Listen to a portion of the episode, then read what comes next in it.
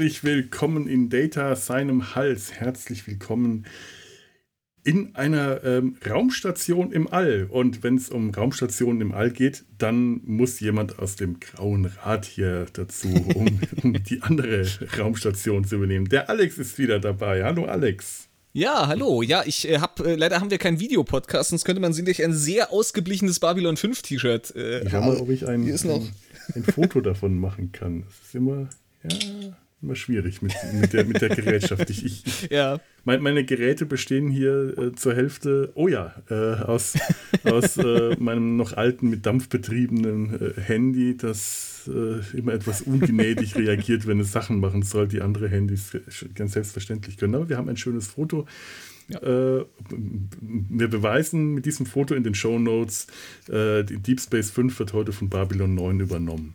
genau, richtig. Nein, freut mich wieder dabei zu sein. Ja, mich auch, mich auch sehr. Das ist wirklich, äh, wirklich schön. Und wenn es äh, gut geht, hören wir dich in nächster Zeit etwas häufiger. Ja, ich habe mich, hab mich eingewandt quasi. Ja, so toll, toll. Das gefällt mir. Das gefällt mir wirklich sehr gut.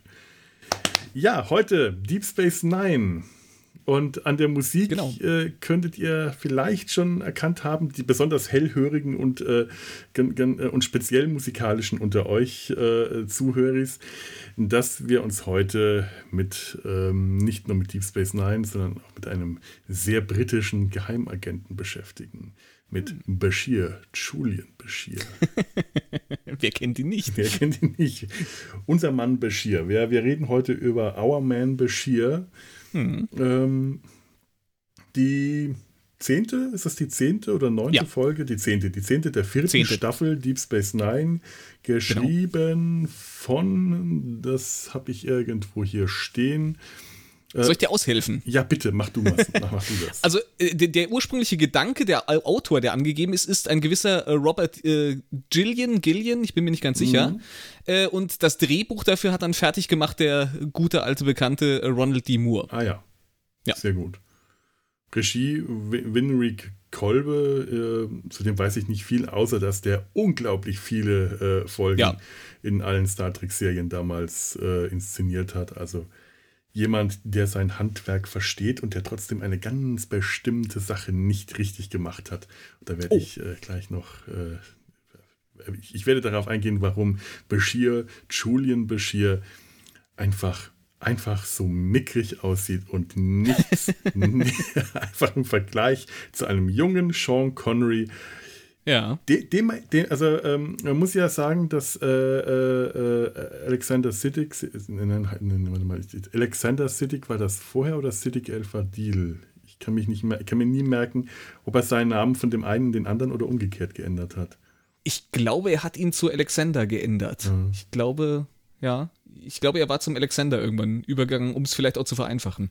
Also man, man sieht ja, äh, wenn, man, wenn man ihn in der Folge sieht und er spielt da den Geheimagenten, ja. Tatsächlich finde ich, dass er einem jungen Sean Connery Bond tatsächlich sehr ähnlich sieht. Er hat eine gewisse mhm. Ähnlichkeit. Äh, ich habe mir jetzt gerade äh, mal wieder ein paar alte Bond-Filme angeschaut, was ich eigentlich gar nicht vorhatte, weil meine, meine, meine heiße Bond-Phase, die ist Jahre her und ich hatte eigentlich gedacht, ich, ich habe sie zu Grabe getragen und möchte nie wieder einen Bond-Film schauen und habe gemerkt, doch, jetzt plötzlich kam das wieder.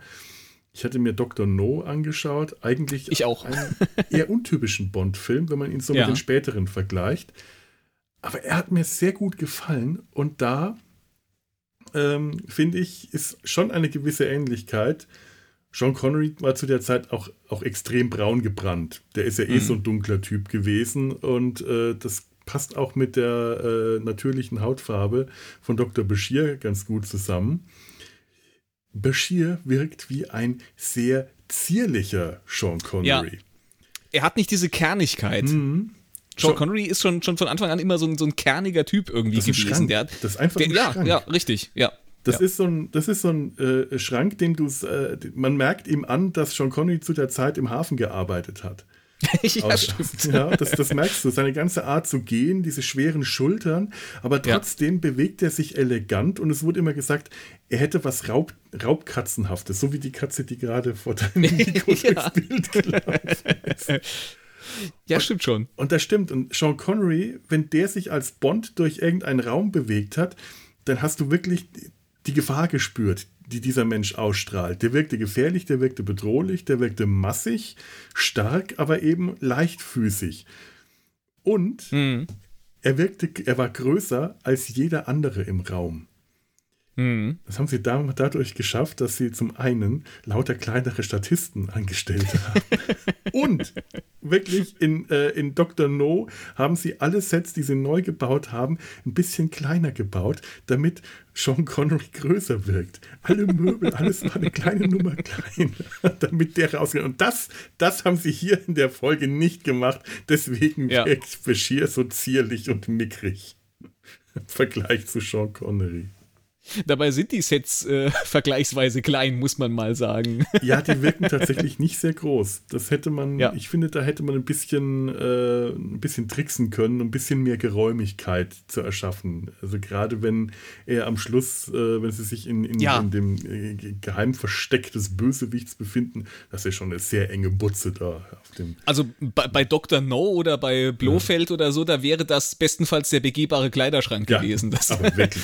also gerade auch wenn ich mir nochmal so, so diese, äh, dann hätte man sich vielleicht eher einen Gefallen damit getan, wenn man das Ganze irgendwie in so einer so ein bisschen mehr äh, Fabrikhallenmäßig und dann mhm. hätte man irgendwie noch mal so, einen, so, eine, so eine Computerschrankwand mit einem äh, Magnetband, so einem laufenden Meer noch dazustellen sollen oder sowas, um einfach noch ein bisschen mehr ja. Aktivität da zu suggerieren. Das, äh, ja, es wirkte alles irgendwie klein und eng und geschlossen. Man hat nicht das Gefühl ja. gehabt, dass das jetzt so ein großes Anwesen ist. Wenn man einfach mal schaut, gerade bei Dr. No, ähm, das ist, der hat ja auch in seinem Unterwasser, äh, unterirdischen ähm, äh, äh, Geheimversteck auf der Insel, ja. Äh, äh, das war ja auch ein ja, retrofuturistisches Geheimversteck. Ja, ja. Das Design diese, dieser Räume ist ganz großartig und hier hat man so ein komisch klassizistisches Schloss. Das hat man bei Moonraker mal gehabt. Mhm. Ich weiß nicht, wie der Bösewicht da hieß. Draco, glaube ich, aber ich kann mich total irren. Malfoy, nee. das war auf jeden, Fall, auf jeden Fall gespielt von ja. dem Abt aus äh, dem äh, aus Name der Rose. Ah ja, der ja. Mit dem Bart. Und äh, ja. ja. gut, da wirkte das dementsprechend toll, weil das auch tatsächlich große Räume waren, wirklich in einem Schloss gedreht wurde. Aber hier, mhm. äh, das ist so ein kleiner Raum und Garak äh, kommentiert das auch so äh, schön mit den ja. Worten. Schon wieder, äh, wie war das? Another Decorator's Nightmare. Der findet die ganze Dekoration in dieser James Bond-Fantasie, die Bashir da auf dem Holodeck auslebt, ähm, die gefällt ihm nicht. Ja, es ist halt so ein bisschen, du hast ja bei diesen, bei diesen äh, äh Evil Lair-Dingern, mhm. die du bei James Bond hast, ganz oft diesen, diesen Retro-Futurismus kombiniert mit irgendwie, äh, das sind ja irgendwie so, so, so Stilmixe, die da immer ja. zusammentreffen, dass du irgendwie sowas wie das, was wir da auch sehen, aber dann hast du irgendwie plötzlich so Sci-Fi-Aufzugstüren und, und irgendwie plötzlich, dann hast du eine Ecke, das hat man hier auch so ein bisschen versucht mit dieser, dann geht ja so die Wand dreht sich um mhm. und dann mhm. hast du da diese, diese komische Konsole, die auch so fast wie so eine TOS konsole schön blinkend mit Blinklichtern ist ja. und hinten, hinten wirklich diese sehr James Bond-artige Weltkarte. Also das ist dann schon, mhm. aber das ist halt so vom Maßstab her alles. Das ist so ein bisschen, äh, ja, das, äh, das, äh, äh, der Geheimunterschlupf des, des James Bond-Bösewichten auf Wisch bestellt. Ja. Yes. genau so. Ist, äh, aber klar, man hat hier natürlich das Fernsehbudget, das muss man immer bedenken. Äh, sie haben sich schon erlaubt, sehr viel mehr Zeit in die Folge reinzustecken, als das üblicherweise bei einer Deep Space Nine Folge der Fall war. Ja, ja. Und, aber, es sieht äh, ja auch wirklich gut aus. Das soll man ja, möchte ich jetzt stimmt. gar nicht. Ja. Klein, es wirkt klein, aber es sieht nicht schlecht aus. Es wirkt halt nur nicht groß. Und das, äh, das, das finde ich so ein bisschen schade an dem Ganzen. Weil ich mir das sicher bin, man hätte mit relativ einfachen Mitteln auch Größe äh, äh, suggerieren können. Ja. Bei den Sets.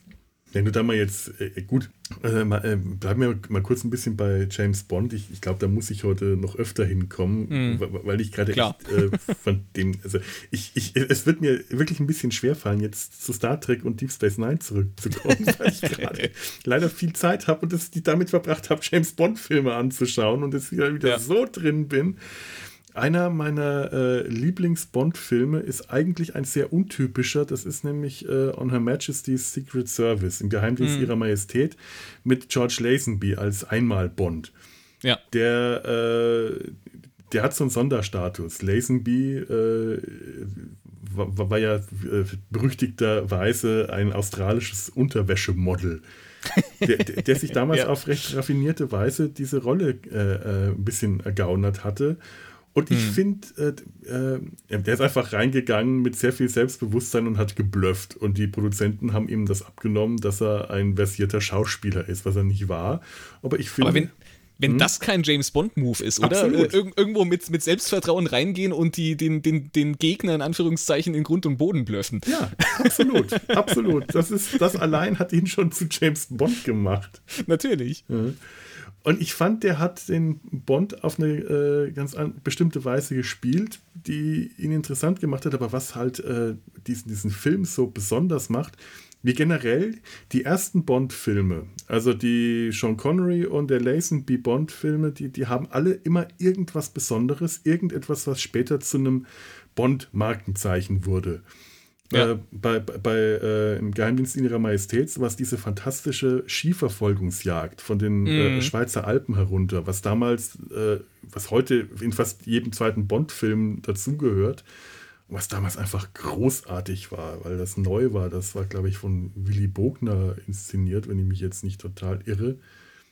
Und das äh, toll und dieses, äh, die, die, die, diese dieser geheime, äh, dieses Geheimquartier von Blofeld oben auf dem Gipfel von, ich glaube, Piz Gloria. Äh, ich habe nichts recherchiert. Ich, ich, ich, ich ja, bringe das ja. jetzt gerade alles äh, aus dem Gedächtnis. Also bitte Verzeihung, wenn ich Namen und Fakten gerade ein bisschen durcheinander würfle, aber ich glaube, so im Großen, im Groben müsste es irgendwie stimmen. Ja da spürst du auch die Größe, die Weite. Das ist, die, ja. die, das ist retro, heute aus heutiger Sicht retro modern eingerichtetes Set. Dieses, das ist heute ein Restaurant, da kannst du essen gehen. Mhm. Das ist, äh, irgendwann muss ich da mal hin. Ähm, ich habe leider den, den Film nicht mehr gesehen, da hatte ich mir eigentlich auch noch überlegt, ob ich mir den nochmal anschaue. Äh, er hat ja eine gewisse Verbindung jetzt zu dieser Deep Space Nine Folge, weil auch hier haben wir ja eine, äh, eine ja. Festung quasi auf dem, auf dem Berggipfel. ja, Wenn auch ein bisschen anders und nicht und definitiv nicht mit diesem Eindruck von Größe und Weite. ja, und es ist wirklich sehr schade, dass man da nicht irgendwie noch ein bisschen Stock-Footage benutzt hat, um den, den Himalaya wenigstens ein bisschen, bisschen mehr ja. darzustellen. Das, das, man sieht nichts in der Folge von das soll auf, ja. auf dem Gipfel, auf den, einem der höchsten Gipfel der Welt sein und du kriegst davon nichts zu sehen. Du siehst, glaube ich, ein bisschen Schnee auf dem Balkon vorm Fenster. Ja, das, das, ist so alles. das ist alles. Das muss für Mount Everest reichen. Oh, furchtbar. Nein, nein, furchtbar. Es, es ist nicht furchtbar, aber es, es ist, ist, schade. Es ist schade. Es ist schade. Ja. Man hätte da echt ein bisschen was machen können. Ich meine. Wir äh, reden das so ein bisschen, wir reden das ein bisschen in Grund und Boden, aber eigentlich muss man halt sagen, da kann ja so eine TV-Folge auch nicht rankommen, weil das ist ja so, dass die Dinge immer unfassbar groß sind, ist ja auch irgendwie so ein, so ein, ja. so ein Bond-Markenzeichen. Das ist nun mal diese ganzen Szenerien, die werden immer groß aufgezogen und ja, man hätte ein bisschen was vielleicht mit, mit einer bisschen anderer Kameraarbeit vielleicht. Äh, hätte der Windrich sich da ein bisschen mehr reinknien müssen, ja. aber.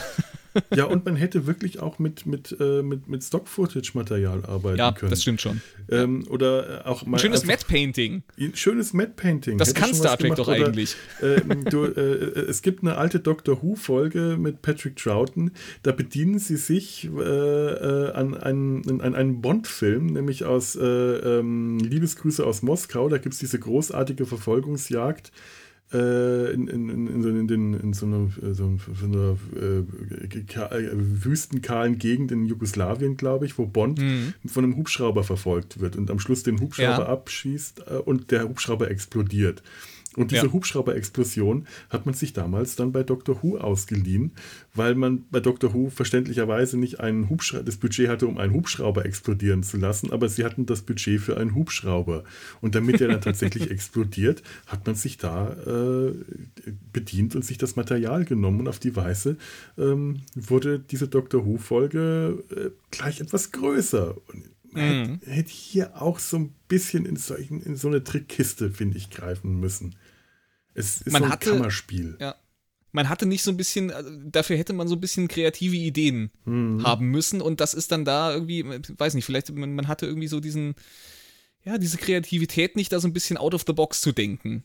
Dafür ist es wirklich alles sehr Kammerspielartig in der Folge. Ja, das stimmt. Ähm, Gut, ich wollte jetzt, jetzt eigentlich noch ein bisschen bei Bond bleiben, aber da komme ich ja. garantiert noch äh, hin. Ich, glaube, denke auch. Ich glaube, viel sinnvoller wäre es, wenn wir jetzt mal, äh, da wir ja auch schon die ganze Zeit über die Deep Space Nine Folge reden, ähm, mal lieber eine kurze Zusammenfassung machen, weil es ja möglicherweise Leute gibt, die hm. das gar nicht so parat haben, was in der Folge passiert und den Inhalt, den wolltest du zusammenfassen. Genau, also ich würde erstmal ähm, quasi auf die Rahmenhandlung, denn die war tatsächlich mhm. das, was zuerst da war. Es gab erstmal die Idee, das äh, ist wohl das, was dieser Autor Robert äh, äh Gillian sich ausgedacht hatte. Man hat nämlich am Anfang gesagt, ich, ich gehe auch mal, ich verbinde das jetzt mal ein bisschen mit Hintergrundgeschichte, mhm. weil es einfach passt. Ja. Ähm, man, hat, man hat eigentlich bei Deep Space Nine gesagt, so, nee, also Holodeck-Fehlfunktionen, das ist ein Ding, das ist völlig ausgelutscht, das wollen wir eigentlich nicht mehr. Und dann hat äh, Robert Gillian gesagt, Moment mal, ich habe aber Holodeck-Fehlfunktion kombiniert mit Transporter-Fehlfunktion. Und dann hat das Produktionsteam begeistert gesagt, gesagt, jawohl, das hatten wir noch nie, das machen wir.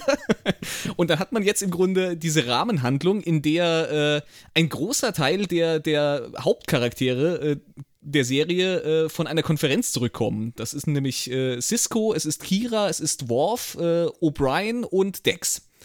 Die sitzen in einem, nicht in einem Shuttle, in einem Runabout, heißen sie ja bei Deep Space Nine, äh, und sind gerade äh, kurz davor, wieder auf der Station anzukommen und stellen dann fest, äh, ja, äh, irgendjemand hat uns hier sabotiert und der Warpkern fliegt uns um die Ohren. Man muss also quasi in einem Nottransport äh, die schnell auf die Station beamen. Da geht aber was schief dabei. Transporterfehlfunktion äh, durch die Explosion, weil das so im letzten Moment äh, geschieht. Und äh, ja, sie materialisieren sich nicht und der Transporter wird beschädigt. Und jetzt muss man gucken, äh, diese, diese Muster, die im Transporterpuffer feststecken, die müssen irgendwo schnell in Sicherheit gebracht werden, weil die sich sonst zersetzen.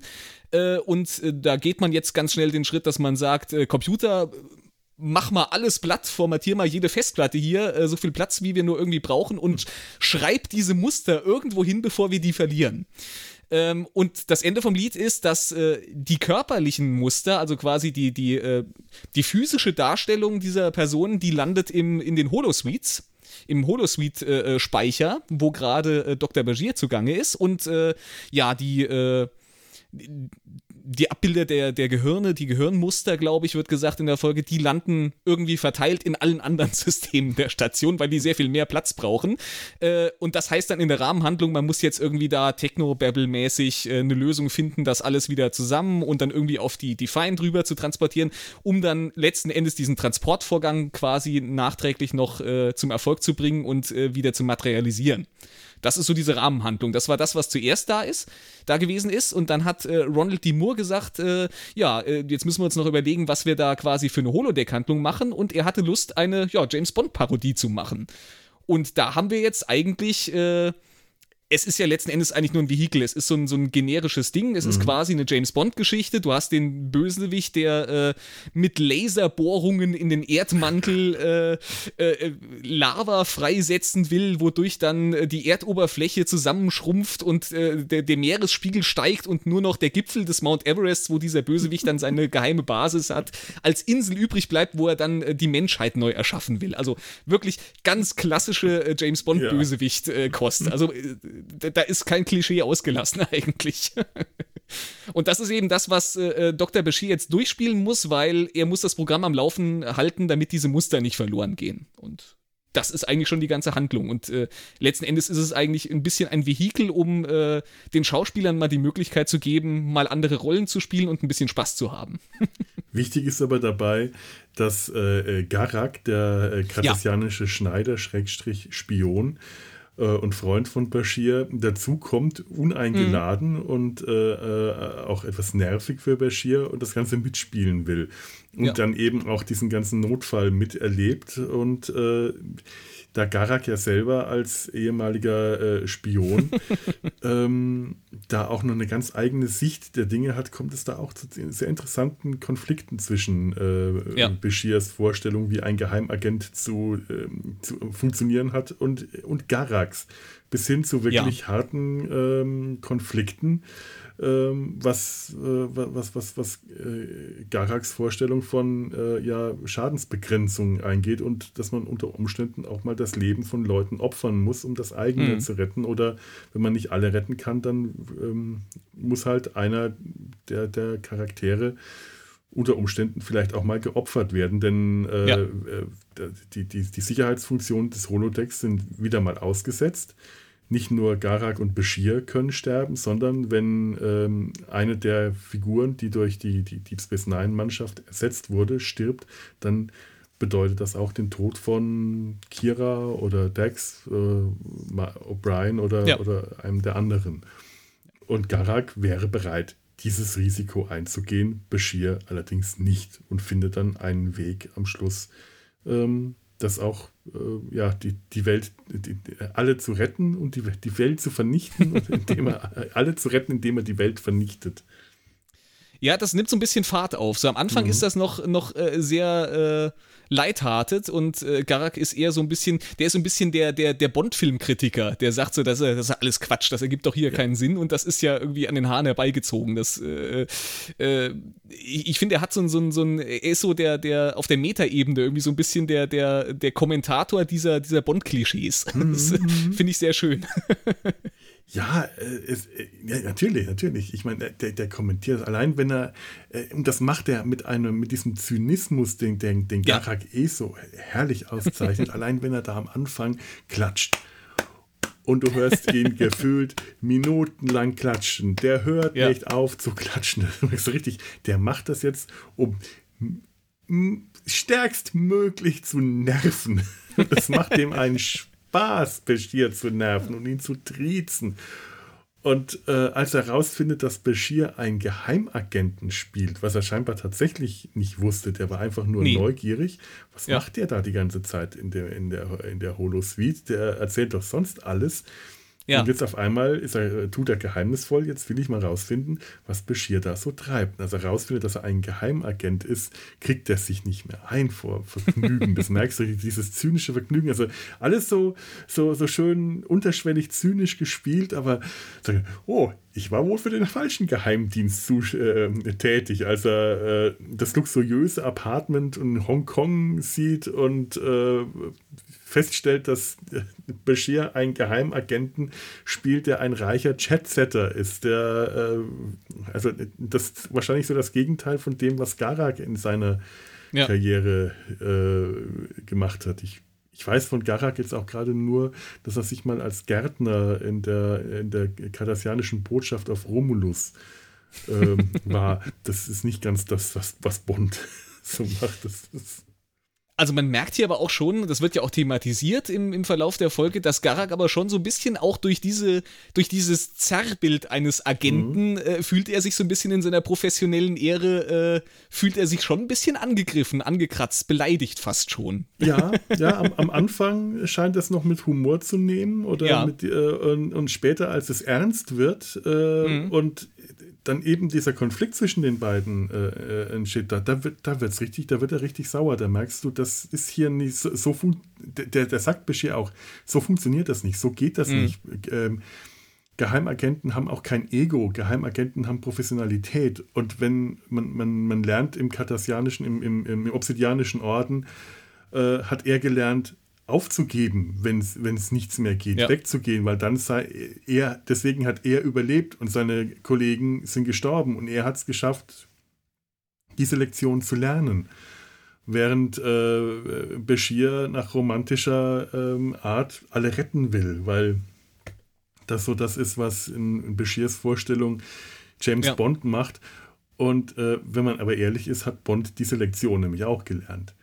Wenn, man sich, wenn man die Filme kennt, weiß man, dass der immer wieder Leute einfach zurücklässt. Äh, zum Teil sehr zynisch, zum Teil sehr. Äh, also, ich habe neulich mal Moonraker angeschaut und ähm, hm. ich hatte immer so in Erinnerung, dass Roger Moore so ein leichterer Bond war.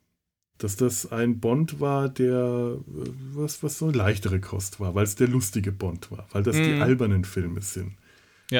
Roger Moore kam ja auch direkt von den zwei dazu, Bond zu spielen. Also The Persuaders ja. mit Tony Curtis haben wir neulich im Sumpf ja. drüber geredet. Und ich habe so das Gefühl, davon hat er ganz viel mit zu Bond rübergenommen. Oder man hat viel mit rübergenommen und gedacht, ja, es, es, war eh schon so auf der Kippe, dass es alles sehr albern wurde. Ähm, was war, äh, Diamantenfieber war eigentlich schon so ein alberner Bond-Film, aber nochmal mit Connery.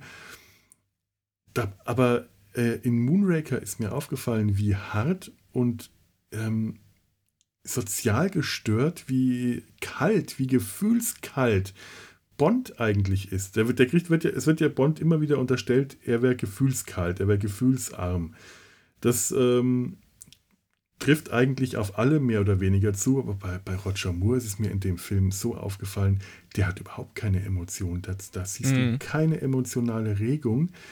Der benutzt andere Leute und lässt sie dann fallen. Der, ähm, ist in, der, der benutzt die ähm, Assistentin oder Sekretärin von dem Bösewicht. Ich glaube, also wenn es, ich glaube, ich glaube Draco, aber ähm, also der, der Abt aus dem äh, ja. äh, Name der Rose. Äh, in de, er schläft mit ihr, um die Information zu bekommen, wie er an die, äh, an die, an die Information zu bekommen, die er ran will. Und lässt die einfach zurück. Er weiß, dass sie für den, äh, den Bösewicht arbeitet und er weiß, dass der sich an ihr rächen wird. Das ist dem vollkommen klar. Da gibt es eigentlich keinen Zweifel. Aber es ist ihm wurscht. Er lässt sie einfach zurück und eine Szene später sieht man, wie Draco die Frau mit Hunden zu Tode hetzt. Bond mhm. ist nicht mehr da, aber Bond hätte, äh, hat, hat sich da auch nicht drum gekümmert, die, die irgendwie in ein Zeugenschutzprogramm zu bringen. Die hat ihren Sinn und Zweck ja. erfüllt. Und so geht das bei Roger Moore wirklich in allen Filmen, die ich jetzt so in Erinnerung habe, gefühlt die ganze Zeit durch. Der ist so dermaßen kaltschneuzig und äh, ähm, also ich hatte mit, mit Bond irgendwann das Problem, dass ich gemerkt habe, Bond ist eigentlich ein Arschloch. es ist, ich möchte ja. ihn als, als einen Helden sehen, aber er ist letzten Endes ein, ein ziemlich asoziales Arschloch. Er, allein schon, wie er Frauen behandelt. Ja. Ähm, ganz übel. Auch, auch wenn man das so im Kontext der Zeit sieht, ist das ähm, ganz, ganz übel. Ich, ich musste an, bei Goldfinger an die Szene im Stall denken, wenn ähm, Bond die, wie heißt sie, ähm, Honey Rider, glaube ich, die, die Pilotin rumkriegt, ist ja. der Euphemismus. Das ist ja. nichts anderes als eine Vergewaltigung gewesen.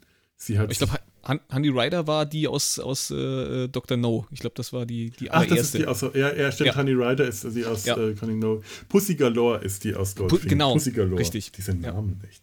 Diesen Namen, ja.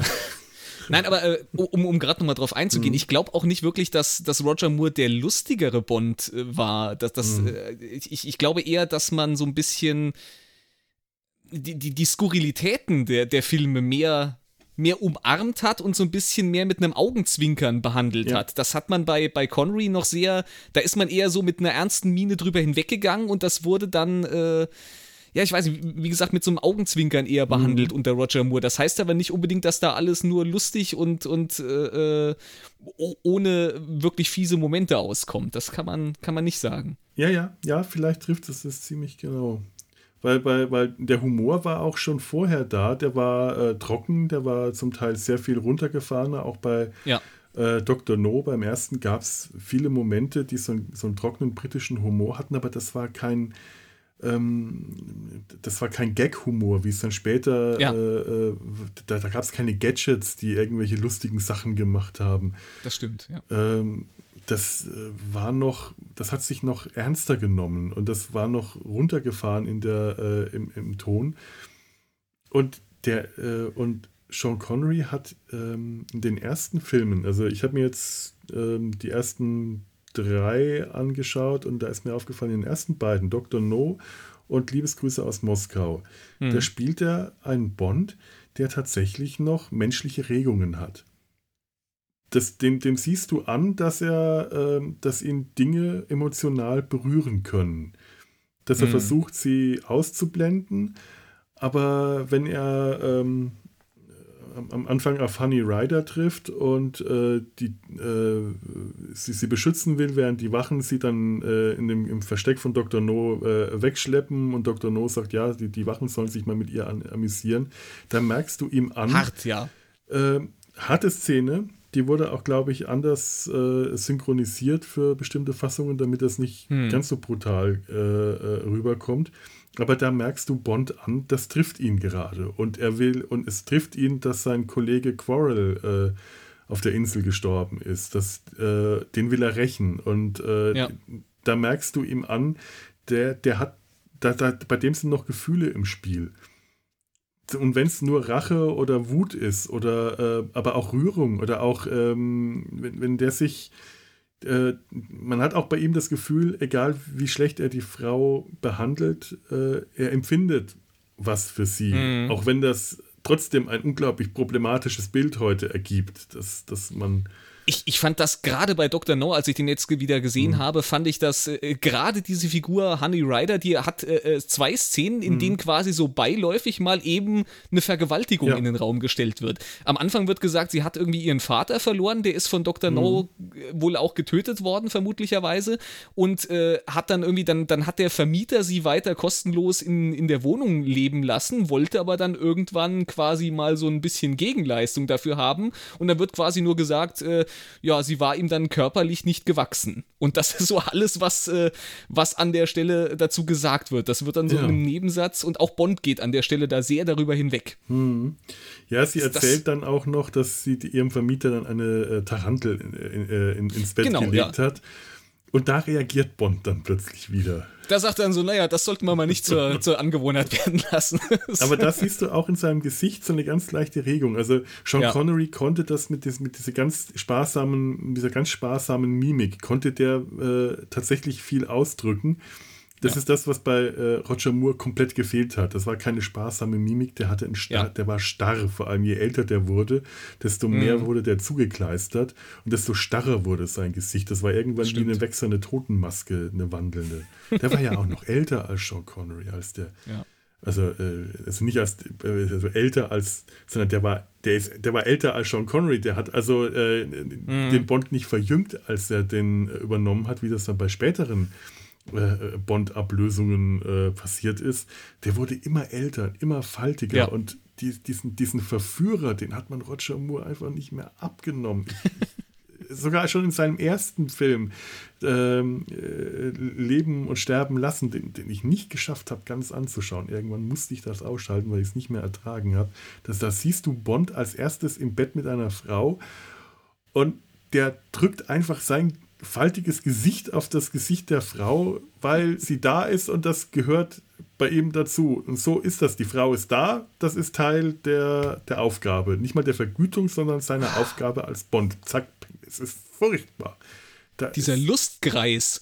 Es ist noch nicht mal Lust. Du hast doch, du verspürst bei ja, dem klar. noch nicht mal Lust. Es ist einfach wie eine Maschine, die funktioniert. Ja, es gehört einfach zum Job dazu. Ja, Genau so kommt das rüber. Da ist, ja. äh, das ist höchstens, dass da noch Zynismus zu spüren ist. Bei Roger Moore mhm. verspürst du eigentlich die ganze Zeit nur dieses Zynische. Und das ist alles. Und das deswegen, äh, ich, wenn ich mir Bond-Filme jetzt heute anschaue, Roger Moore ertrage ich nicht. Alle anderen, da ist immer noch irgendwas drin. Ich äh, kann mir Brosnan anschauen. Ich finde mhm. eigentlich alle Filme gut. Ich mag äh, Timothy Dalton sehr. Mhm weil das ein interessanter Bond war, der auch, äh, soweit ich das weiß, sehr, sehr, finde ich, nach dem, was ich mal selber so gelesen habe an einem Bond-Roman, ganz gut an der Vorlage dran ist. Mhm. Also, und auch ähm, Gefühle zeigt, was auch unter Umständen in der Vorlage auch so ein bisschen äh, in den Romanen manchmal auch immer, immer wieder durchkommt. Ich finde das ganz interessant, dass wir jetzt ja schon relativ stark in diese, in diese Abgründe, in diese düsteren Seiten von Bond einsteigen, wobei man ja sagen muss, dass jetzt diese, das, was wir in der Folge sehen, da wird das ja komplett ausgeblendet. Ja. Also diese, diese Bond-Geschichte, das Düsterste, was wir sehen, hat ja eigentlich damit nichts zu tun, sondern das ist der Konflikt zwischen, zwischen Garak und mhm. Bashir, wo Garak sagt, hier, so läuft das nicht. Das ist nicht, äh, in, in, in der realen Welt muss man muss man Entscheidungen treffen. Da kann man das nicht als Spiel behandeln und äh, davon ausgehen, dass am Ende ja eh alles gut wird. Du musst hier auch mal eine unangenehme Entscheidung treffen. Ja, das stimmt. Und äh, Bonds Umgang mit Frauen wird hier, also äh, Bashirs, äh, Geheimagent Bashirs Umgang mit Frauen, dieses Klischee, die Frau umzudrehen, indem er sie umgarnt. Ähm, das, ist sehr das, zahm. Es ist enorm zahm und extrem lächerlich und Garak kommentiert das Ganze auch, äh, weil das wirklich lächerlich ist. Sie sind da an diesen Laser gekettet und Bashir umgarnt dann äh, Professor Honey Bear, äh, gespielt ja. von Dex. Und es ist, es ist so zum Brüllen. Es ist so ja. schlecht und so komisch und so witzig und so, äh, so es ist ich, ich, ich, glaube fast der schmierigste Bond-Moment, den wir hier haben, das ist noch relativ am Anfang, als diese äh, ähm, Valley, wird, wird sie auf Deutsch genannt, äh, auf mhm. Englisch genannt, ich weiß nicht, ob sie was im Deutschen sagen, also seine, seine Angestellte, die er da irgendwie hat. Oh ja. Mona loves it. Mona loves it. also da, da, hat man halt wirklich äh, voll in diese äh, äh, äh Altherrenwitznamen reinge, oh, reingegriffen, okay. die bei Bond ja auch äh, inflationär für die Bond-Girls benutzt wurden. Und wenn sie ihn fragt, kann ich noch etwas für sie tun? Ja, und er genau runter in ihr Dekolleté er schlotzt. guckt so richtig schön in das Dekolleté und da habe ich gedacht, okay, ja, äh, irgendwie unangenehm, aber sehr, aber sehr Bond, Bond-mäßig. Ja, das, das, das, war so, das war so ein Bond-Klischee, das, äh, das schon irgendwie gepasst hat. Also das hat, das, das hat äh, Bond ganz gut getroffen. Das hat es ja, persifliert ja. und äh, ziemlich gut auf den Punkt gebracht. Aber äh, ich weiß gar nicht mal genau, wo ich hin wollte habe ich den Faden verloren. Irgendwas war mit äh, äh, Professor Honey Bear. Ja. Wie er sie umdreht, Aber dadurch, dass er sie, äh, dass er sie küsst und auf einmal ist sie auf seiner Seite. Das ist, das hm. ist auch so das Bond-Klischee. Ja, wir, wir haben allgemein haben wir eher so diese lustigen Bond-Klischees, die hier ja. gemacht werden. Wir haben auch ganz am Anfang diese, diese Szene, wenn er den, äh, den Bösewicht, das ist glaube ich da auch schon dieser, dieser Falcon, der dann später mhm. von, von Chief O'Brien quasi dargestellt ja. wird, äh, den, den er ja mit, mit dem äh, Champagnerkorken außer Gefecht setzt. Also irgendwie, er, er sieht ihn in der Reflexion dieser Champagnerflasche mhm. und löst dann den Korken so in aller Seelenruhe und zielt dann auf ihn, um ihn mit einem gezielten Schuss dieses Korkens ihn äh, zu Boden gehen zu lassen. Was natürlich auch völliger Blödsinn ist. Es ist so ein, so ein typisches, äh, so eine typische Bond-Physik.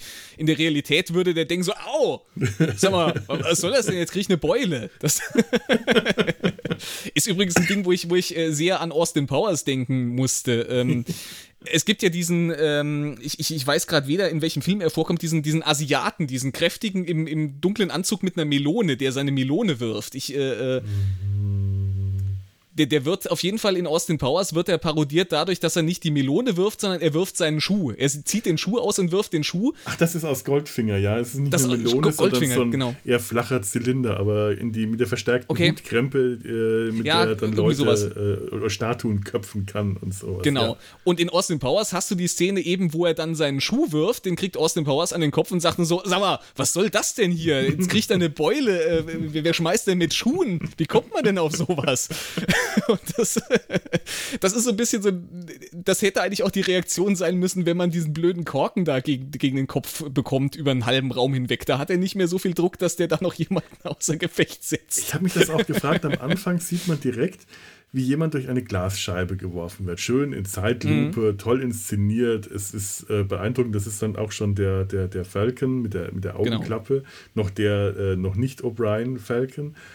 Und ich dachte mir, wie muss das in dem Moment für Bashir gewesen sein, dass der den durch diese, äh, durch diese Wand schmeißt? Dazu brauchst mhm. du ja wirklich enorm viel Kraft, viel Wumms, ob er ihn jetzt geschmissen, geworfen, geschubst, getreten oder geschlagen hat.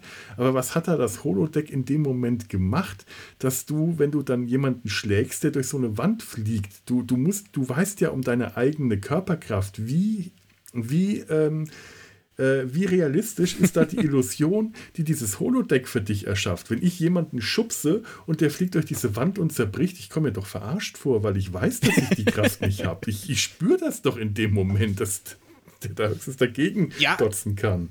Es sei denn, es sei denn, du, du nimmst es halt als gegeben hin, weil du weißt, das gehört zu diesem Setting dazu, dass du das als diese Figur kannst. Das ist dann halt irgendwie, das ist wie ein Spiel mit Cheats durchspielen, aber kann ja auch Spaß ja. machen, wenn es äh, wenn's, äh, wenn's irgendwie die Situation dann lustig macht. Ähm, ist sowieso so ein bisschen das Ding, was ich mich über die Folge hinweg gefragt habe, weil äh, Bashir der hat sich entweder auf diese Rolle extrem intensiv vorbereitet mhm. oder ich weiß nicht, vielleicht ist das Holodeck so programmiert, dass es, äh, dass es ihm da entgegenkommt. Aber äh, irgendwie, man hat den Eindruck, er muss entweder, äh, gerade wenn es später darum geht, äh, er gibt sich ja als äh, Geologe aus, auch so ein typisches mhm. Bond-Ding. Er gibt sich dann irgendwie beim Baccarat-Spielen als Geologe aus, um dann irgendwie an den Bösewicht heranzukommen.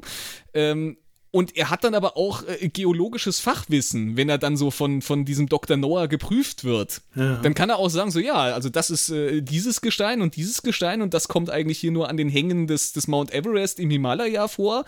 Er weiß das ja alles. Also entweder hat er die Zeilen irgendwie, weil er die Romanvorlage gelesen hat, auswendig gelernt, oder äh, Dr. Bashir hat sich da wirklich sehr intensiv darauf vorbereitet. Ich glaube, da kriegst du dann wahrscheinlich zu so einem Holodeck-Spiel, äh, so einem Holoroman, auch eine, noch eine Bedienungsanleitung dazu. Ja. Und sagen so, das und das müssen Sie wissen, um Ihre Rolle gut spielen zu können. Die und die Punkte sollten Sie kennen. Das kann schon sein. Also ich, ich kann mir das schon gut vorstellen wenn ich da zurückdenke an Next Generation, wenn, wenn Picard aufs Holodeck gegangen ist und hat Dixon Hill gespielt, so gerade äh, so, so in der ersten Folge, wo er das macht, der ist da vollkommen, der geht erstmal in seiner Captains-Uniform da rein und ist, äh, ist vollkommen überfordert mit der Situation. Der kann diesen Charakter gar nicht spielen. Stimmt. Das funktioniert hinten und vorne nicht. Und die, die, die Figuren, mit denen er interagiert, die wundern sich, wie er sich verhält. Ja, das stimmt. Das stimmt, ja, ja. Also da scheinen die äh, lernfähig geworden zu sein.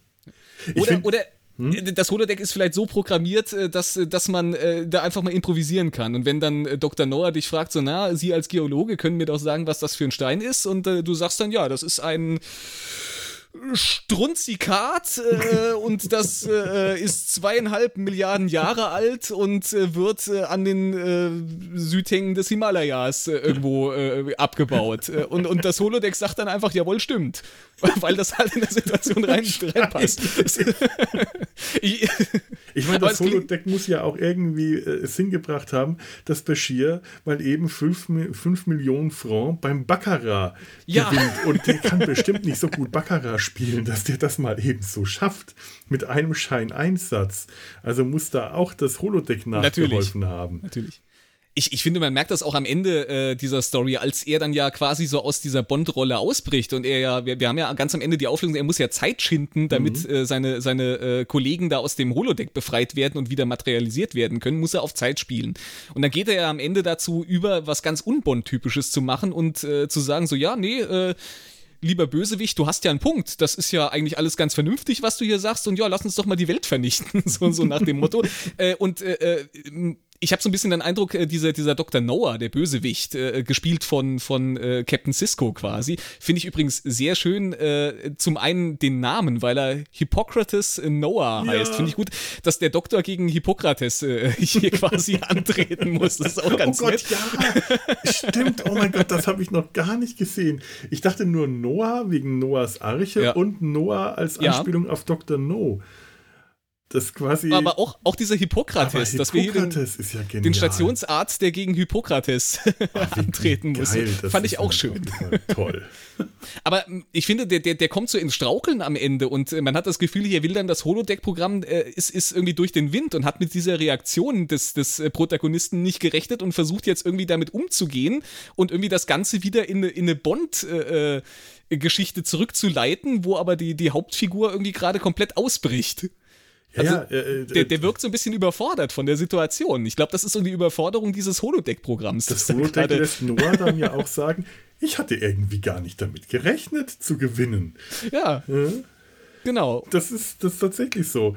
Es hätte ja zum Beispiel auch tatsächlich einfach nur ein Trick sein können, dass äh, ja. äh, Bond, äh, Bashir Bond, äh, hier die, die Darstellung auf dieser Weltkarte manipuliert hat und die anzeigt, dass die Welt gerade überflutet wird, weil, mal ganz ehrlich, spüren tut man davon gerade nichts, dass gerade eben nee. überall auf der, Erde schlimme Erdbeben stattfinden, die, die, äh, die, die, Erdkruste sich senkt und alles überflutet wird. Das sieht man nur auf dieser Karte. Man, man, man hört nichts, man spürt nichts, kein Rumpeln, kein Wackeln, kein gar nichts. Ja. Das könnte also tatsächlich einfach noch ein klassischer Bond-Trick gewesen sein aus dem sich dann äh, am Schluss nochmal eine Situation entspinnt, aus der Bond dann äh, doch noch im letzten Zweikampf äh, Professor Noah, äh, ist er eigentlich Professor oder Dr. Noah? Er ist Doktor. Äh, Professor war äh, Professor Honey Bear. Honey Bear, ja, richtig. Die war Professorin. Oh ja, die, die Namen. Die Namen. Also die Namen schon sind schon schön. Ich finde es fast schade, dass ähm, ähm, Major Kira äh, einen relativ normalen Namen bekommt mit Anastasia, Oberst Anastasia Romanova. Ja, äh, irgendwas, äh, Komanova, ja, ja, ja Koman Komananov, so. Komananov. Ja. Zeigen, Komananov. Hat es mir aufgeschrieben. Ja. weil ich meine, die, die Bond-Namen der Frauen, die sind einfach, äh, die sind Programm. ich meine, Mona ja. Lovesit und Professor Honeybear ähm, erfüllen dieses Klischee äh, der Bond, der Namen der Bond-Frauen, der Bond-Girls. Das ist schrecklich, ich kann das nicht mal sagen, Bond-Girls. Das, das, klingt ja. schon so ich, ich finde es tatsächlich ein bisschen schade. Wir haben, wir haben ja gerade darüber gesprochen. Also, wir, wir haben hier den, den Dr. Mhm. Noah, der einen starken Auftritt hat. Äh, wir, wir haben, ich finde, da merkt man auch, dass. Äh, ähm, wie heißt er denn, der Cisco-Darsteller? Jetzt ist mir der Name entfallen. Ähm, Avery Brooks. Avery Brooks. Ja. Avery Brooks, der hat, der hat Spaß daran, diesen, diesen exzentrischen, völlig überdrehten Charakter zu spielen. Das, das macht auch Spaß, ihm zuzuschauen. Ja. Das ist sehr, sehr angenehm irgendwie. Äh, da kann er mal so richtig, äh, vielleicht auch die eigene er ist ja Jazzmusiker, wie der Deep Space Nine Doku gesagt wurde, ja. das so ein bisschen rauszulassen. Und man hat auch so ein bisschen das Gefühl, wenn man also das, äh, das, das, das, also dieses Klischee Avery Brooks spinnt, wenn er tatsächlich irgendwo spinnt, dann merkt man das in dieser Rolle, da konnte man sich so richtig gehen mhm. lassen. Der wirkt vollkommen überdreht, der wirkt ja. äh, richtig drüber. Du merkst, Dr. Noah äh, ist der ist erregt, die Stimme überschlägt sich, der, der, der atmet schwer beim Reden, der singt auch wirklich regelmäßig. Also der Jazzmusiker mhm. kommt durch. Das ja, ist ja. eine so tolle Figur. Da ist mal so dieses Theatralische, was Cisco ja schon auch immer wieder hat, was ich mal mehr, mal weniger mag. Es gibt Momente, mhm. in denen mich das total stört und dann gibt es wieder Momente, da passt das wie nichts anderes. Und hier als Professor Noah, als Dr. Noah, das kriege ich heute nicht mehr hin, als Dr. Noah, da ist das herrlich. Da hätten sie keinen ja. anderen als Cisco dafür nehmen können. Das wäre, das, das kann nur Cisco sein, der, der diese Rolle äh, ja. auf dem Holodeck verkörpert. Großartig. Ich fand es persönlich ein bisschen schade, dass, äh, dass äh, die Dex und die, die O'Brien-Figur hier relativ blass bleiben. Also die sind ja. aus denen, aber gut, klar, man hat jetzt nur, wenn man da wirklich versucht, irgendwie fünf äh, Figuren nochmal irgendwie nebenbei noch so zu beleuchten in so einer neuen Rolle, wäre wahrscheinlich auch zu viel geworden. Ich finde es ganz interessant, äh, dass mhm. äh, Michael Dorn, Worf, diesen, diesen, äh, ja, diesen, diesen, äh, so, so der, der erste Handlanger des großen mhm. Bösen, der ist so dieser, dieser Emilio Lago quasi ja, aus, ja, aus, ja. Äh, aus Feuerball. Er, er, hat ja auch das Outfit an. Er hat das mhm. Outfit an, er spielt Baccarat und er raucht dabei Zigarre, wie, wie Lago das ja auch getan hat. Mhm, Diese Szene hat. Smoking und so. Genau, den, den genau den, den, weißen Smoking. Und äh, ich, ich finde aber, in dieser Szene ist ganz nett zu beobachten, dass Michael Dorn den durchaus äh, nicht als Worf spielt, sondern den wirklich anlegt. Man sagt ja immer mal so, mhm. äh, Michael Dorn kann eigentlich nur Worf spielen, den auch gut, aber er kann eigentlich nichts anderes spielen. Aber ich finde, man merkt schon, hier, er spricht sehr viel sanfter er hat nicht dieses, dieses aggressive, kernige äh, Worf-Sprech dabei, ja. sondern er ist sehr viel, sehr viel feinsinniger irgendwie. Also der Unterschied ist jetzt subtiler als beispielsweise ja, bei Major definitiv. Kira und definitiv. Äh, Oberst ähm, Anastasia Kamanov. Ja. Komm, ich, ich krieg das nicht hin. Komananov. Komananov. Also da ist der Unterschied extrem stark, allein schon, weil sie mit dem russischen Akzent spricht und das ist, äh, das muss man auch auf Englisch anschauen, weil es einfach ja. toll klingt. Es macht Spaß, wenn sie sich auf Who is Dex? Who is this Dex? also es ist, wenn sie sagt, wer ist denn diese Dex, von der ihr redet? Who is this Neris?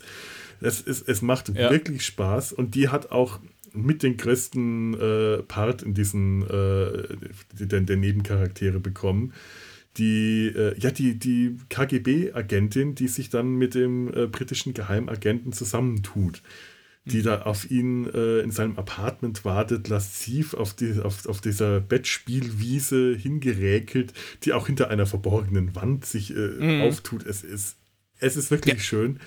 Wir haben sehr viele verborgene Wände, die hier umgedreht werden. Ist auch, ist auch das klassische Bond-Ding. Aber bei ihr ist der Unterschied stärker, bei Worf ist der eher subtil. Also ich hätte jetzt auch erstmal gesagt, das ist schon ziemlich stark Worf, wie er da spielt, aber du hast recht. Das sind ganz subtile Unterschiede, die ihn zu einem anderen Charakter machen, ja. Das ist nicht der, der knurrende Worf, der mhm. gerade äh, den Drang bewältigen muss, äh, dir nicht direkt mit bloßen Händen an die Gurgel zu gehen dieser Wurf ist auf eine andere Art gefährlich. Das ist ja. der unterschwellig gefährliche Wurf, der, der, mit, ja. der, der gefährlich ist durch die leisen Töne, was mhm. natürlich bei jemandem wie Worf trotzdem äh, ganz anders wirkt. Hättest du ja. da jetzt, äh, was weiß ich, ähm, Quark da sitzen oder, oder, oder, oder, oder Nock, also jemanden, der körperlich nicht so beeindruckend ist äh, ja. würde das ja. ganz anders wirken. Da würde das wie, wie, wie, wie Peter Lorre rüberkommen. Mhm. Äh, klein und verschlagen bei Worf. Ähm, Worf ist so vom, vom Typ her das, was äh, Sean Connery als Bond war. Wenn der den Raum betrifft, ist der größer als alle anderen im Raum. Der ist überlebensgroß. Ja. Und bei dem wirkt dann diese ruhige Art ähm, trotzdem auch körperlich bedrohlich. Stimmt. Und das macht ihn äh, schon toll. Aber allein äh, es wird ja geraucht in dieser Folge. Oh ja, oh ja. Alle rauchen Zigarre und das. Äh also se selbst der Kira-Charakter, der zündet sich am Ende auch irgendwie noch. Was ist gerade so die Story auf dem Höhepunkt und äh, ich ja. zünd mir jetzt gerade noch mal eine Zigarette an. Nein, eine Zigarre. Sie zündet ist es eine Zigarre? Zigarre. Sie hat so eine lange. Äh, Ach, so eine, ja, so eine. Kein, keine, kein Zigarillo, dafür ist die Zigarre schon ja. zu dick, aber es könnte vielleicht auch ein Zigarillo sein, aber sie raucht mindestens ja. ein Zigarillo, aber eigentlich sieht es wie eine Zigarre aus. Das finde ich toll. Find da, bin, ich da bin ich jetzt kein Räucherwaren-Spezialist, aber es wird, es wird gequarzt und das gehört auch dazu. Das ich, muss da ja auch nicht. Rein. Da muss ich mal bei, bei Tobi nachfragen. der, äh oder Tim, der ist da eher auf, auf Zigarren spezialisiert. Aber äh, mir ist aufgefallen, ähm, Worf ähm, hält die Zigarre ein bisschen unbeholfen. Man merkt, er umklammert die mhm. sehr fest, wenn er die anzündet. Aber Cisco, der hält die Zigarre so, wie sich das gehört. Der hält die Zigarre ja. elegant. Weil mir das nämlich äh, neulich, als ich äh, im Geheimdienst ihrer Majestät gesehen habe und ähm, Telly Savalas als Blofeld, den ich wirklich toll finde, mhm. aber Telly Savalas kann keine Zigarette halten. Das sieht so schlimm aus. Der hält die Zigarette so zwischen Daumen und Zeigefinger, so ja. wie äh, äh, ganz, ganz schlimm, so wie Harry Potter sein Zauberstäbchen hält. Das sieht furchtbar aus. Wenn du die anzündet, dann hat er die schon unter der Hand, die, die Hand vor dem Mund und züllt da von unten das, äh, an der Zigarette rum. Das sieht so unelegant aus. Das, das killt jede bedrohliche Eleganz, die Telesivalas wirklich hat. Der ist ja auch ja. Äh, im Vergleich zu Donald Pleasance, der im, in, in ähm, Man lebt nur zweimal ähm, einen ganz anderen Blofeld gespielt hat. Das sind ja auch die verschiedenen Blofeld-Typen, ja, ja, ist ja, auch so ein äh, Ding bei Bond, ist Telly Savalas der körperlich bedrohende Blofeld. Der ist groß, der ist kräftig, der verfolgt Bond selber auf Skiern und im, im, im Bob und äh, äh erschießt am Schluss äh, Bonds Frau. Und also das ist so der, der ist Blofeld. Blofeld nicht ist Blofeld auch nur ein Deckname für unterschiedliche? ähm, hab ich mir, ja, wir, wir, äh, wir hatten im, im Vorfeld über die, äh, die Theorie der vielen Bonds gesprochen, die, die Bonds, die sich abwechseln, aber bei Blofeld ist es ein bisschen anders. Da gibt es ja diese, äh, es, es gibt so eine Unlogik, äh, so eine interne Unlogik, die äh, zwischen den äh, drei Filmen, äh, bei dem Lazenby der Mittel, der Lazenby Bond in der Mitte sitzt. Also mhm. ähm, man lebt nur zweimal im Geheimdienst ihrer Majestät und Diamantenfieber. Ja. Da wird äh, Blofeld von drei verschiedenen Schauspielern gespielt und das auch durchaus sehr verschiedenen Schauspielern. Sehr, sehr verschiedene Schauspieler. ja. Ähm, Donald Pleasance ist so ein kleiner, äh, körperlich nicht bedrohlich, aber eher, das ist so, das ist so der, der, der mit der kleinen, sanft, der, der mit der sanften Stimme, so der kleine Typ, der ähm, nicht physisch bedrohlich wirkt, aber der psychisch sehr bedrohlich wirkt, mit der Narbe im Gesicht und der Glatze, der die, die Katze streichelt. Dann hast du im nächsten Film hast du Telly Savalas, der, ich glaube, einmal kurz seine Katze, Katze streichelt, aber dem, dem hast, merkst du, der kann mit einer Katze nichts anfangen. Ja. Der, der braucht eine Docke oder sowas. Das ist der aktive Blofeld. Mhm. Und dann hast du im dritten ist es ähm, Charles Gray, glaube ich. Ja, Charles Gray. Mhm. Das ist der britische Blofeld, der ist suffisant und zynisch, der hat Haare, der verkleidet sich als Frau, wenn er entkommen will. Das ist der Drag Queen Blofeld, etwas, was keiner der anderen beiden vorher gemacht hätte. Das ist der, der, der Comedy Blofeld. Ich weiß nicht, ob das bei Donald Pleasance auch mit der Narbe so gut rübergekommen wäre, wenn der sich jetzt so eine Perücke übergezogen hätte und hätte gesagt, so tschüss, ich gehe mal einkaufen oder so. Das hätte aber auch bei Teddy Savalas echt seltsam ja, Ist schon richtig, ja. Aber Teddy Savalas konnte diese Zigarette nicht halten und das hat für mich diesen, das, das, das, das ruiniert so diesen, äh, Effekt, wenn er diese Zigarette zwischen Daumen und Zeigefinger hält und wie so ein Stäbchen vor sich herfuchtelt. Und Cisco kann diese Zigarre, es ist auf einmal schon mal, schon mal eine Zigarre, die ist groß ja. und mächtig und ja. er kann die halten. Und, und Avery Brooks hat auch äh, große, starke Hände, wo das dann auch einfach gut aussieht. Und wenn der gestikuliert und der hält die Zigarre einfach richtig zwischen Zeigefinger und Mittelfinger, äh, ja. das wirkt, das, das, das, das, das äh, drückt diese kraftvolle Überlegenheit aus. Es ist ganz blöd, es ist einfach nur eine Geste, aber optisch ja. ähm, ähm, drückt das auf eine ganz unterbewusste Art einfach etwas aus. Und das finde ich, äh, das ist mir aufgefallen und das hat mir sofort gefallen. Mhm. Wenn sie schon rauchen, dann müssen sie es auch richtig machen, finde ich. Ja. Ja, also ich glaube, man, man kann wirklich sagen, also äh, die, die. Ach ja, von ach ja, äh, warte, warte, äh, genau, ich wollte mhm. gerade noch kurz zu Blofeld. In den Romanen ist das so, dass Blofeld ähm, sich tatsächlich operativ sein, äh, chirurgisch operieren lässt, um sein Aussehen zu verändern. Mhm.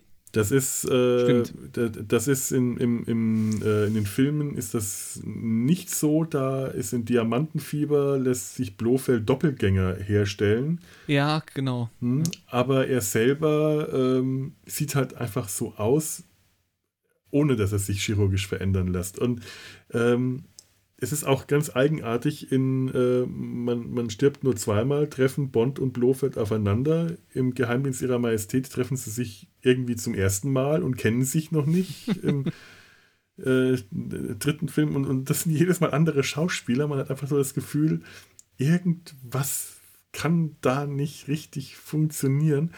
Und da kommt so für mich diese ähm, mehrere Bond- äh, Variation-Theorie, diese Fan-Theorie, die eigentlich von hinten und vorne nicht richtig stimmen kann, dass es dass Bond ein Deckname ist, der auf der weitergereicht wird, der von verschiedenen äh, Agenten benutzt wird. Das es ist keine gute Theorie, aber ich finde es eine mhm. sehr spaßige Theorie. Also ich, ich habe für mich immer äh, ganz gut damit leben können zu sagen, okay, das ist einfach kein, das ist kein konsistentes Universum, das äh, äh in einer Linie mhm. Eine Story mit, mit gleichbleibenden Figuren weitererzählt, sondern es, es nimmt halt immer wieder diese Grundkonzepte der Figuren, verändert sie vielleicht auch ein bisschen und erzählt dann halt einfach eine Geschichte damit. Ich konnte damit ja. persönlich immer gut leben. Ich brauche da, ich brauche da, es gibt Sachen, wo ich diese, diese Konsistenz sehr schätze, wo ich dann auch gerne so einen Kanon habe, der, der halbwegs äh, gleichbleibend auch ist über, über so, eine, so eine Serie oder eine Filmreihe. Aber äh, bei den Bond-Filmen habe ich das nie so gesehen und da hat es mich aber auch nicht gestört. Das war auch nichts, was ich da, wo ich gesagt hätte, also das ärgert mich jetzt aber, dass der jetzt ganz anders ist als im Film davor. Ja, da würde ich dir ehrlich gesagt auch recht geben. Da, das sehe seh ich eigentlich genauso.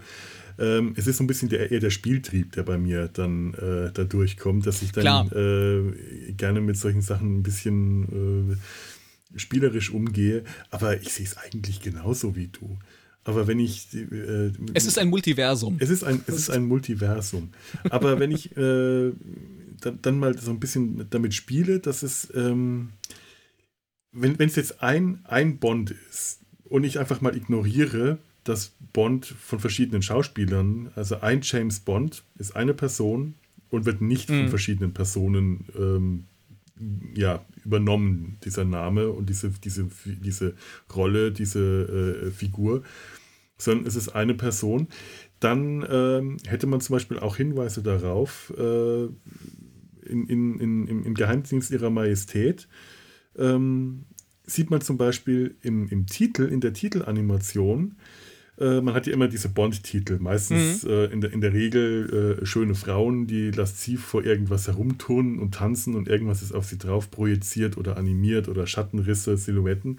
Und in dem Fall sieht man Szenen aus den früheren Bond-Filmen mhm. die da projiziert werden. Und äh, man sieht zwar nie Sean Connery, aber man sieht alle möglichen anderen Haupt- und Nebenrollen projiziert in den Titel um quasi zu zeigen, hier fängt jetzt nicht ein neuer Bond an. Ja, es ist ein anderer Darsteller, aber das ist immer noch dieselbe Filmreihe.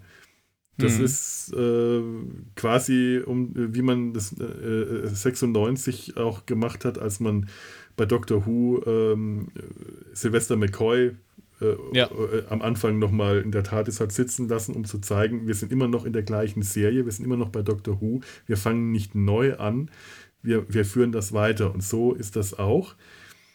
Ähm, in der, äh, in, in, im, Im Geheimnis ihrer Majestät gibt es eine Szene, in der Bond, äh, jetzt nicht die berühmte Szene, die dem widerspricht, sondern es gibt eine Szene, in der Bond seinen Dienst quittieren will und dann geht er in sein Büro und packt.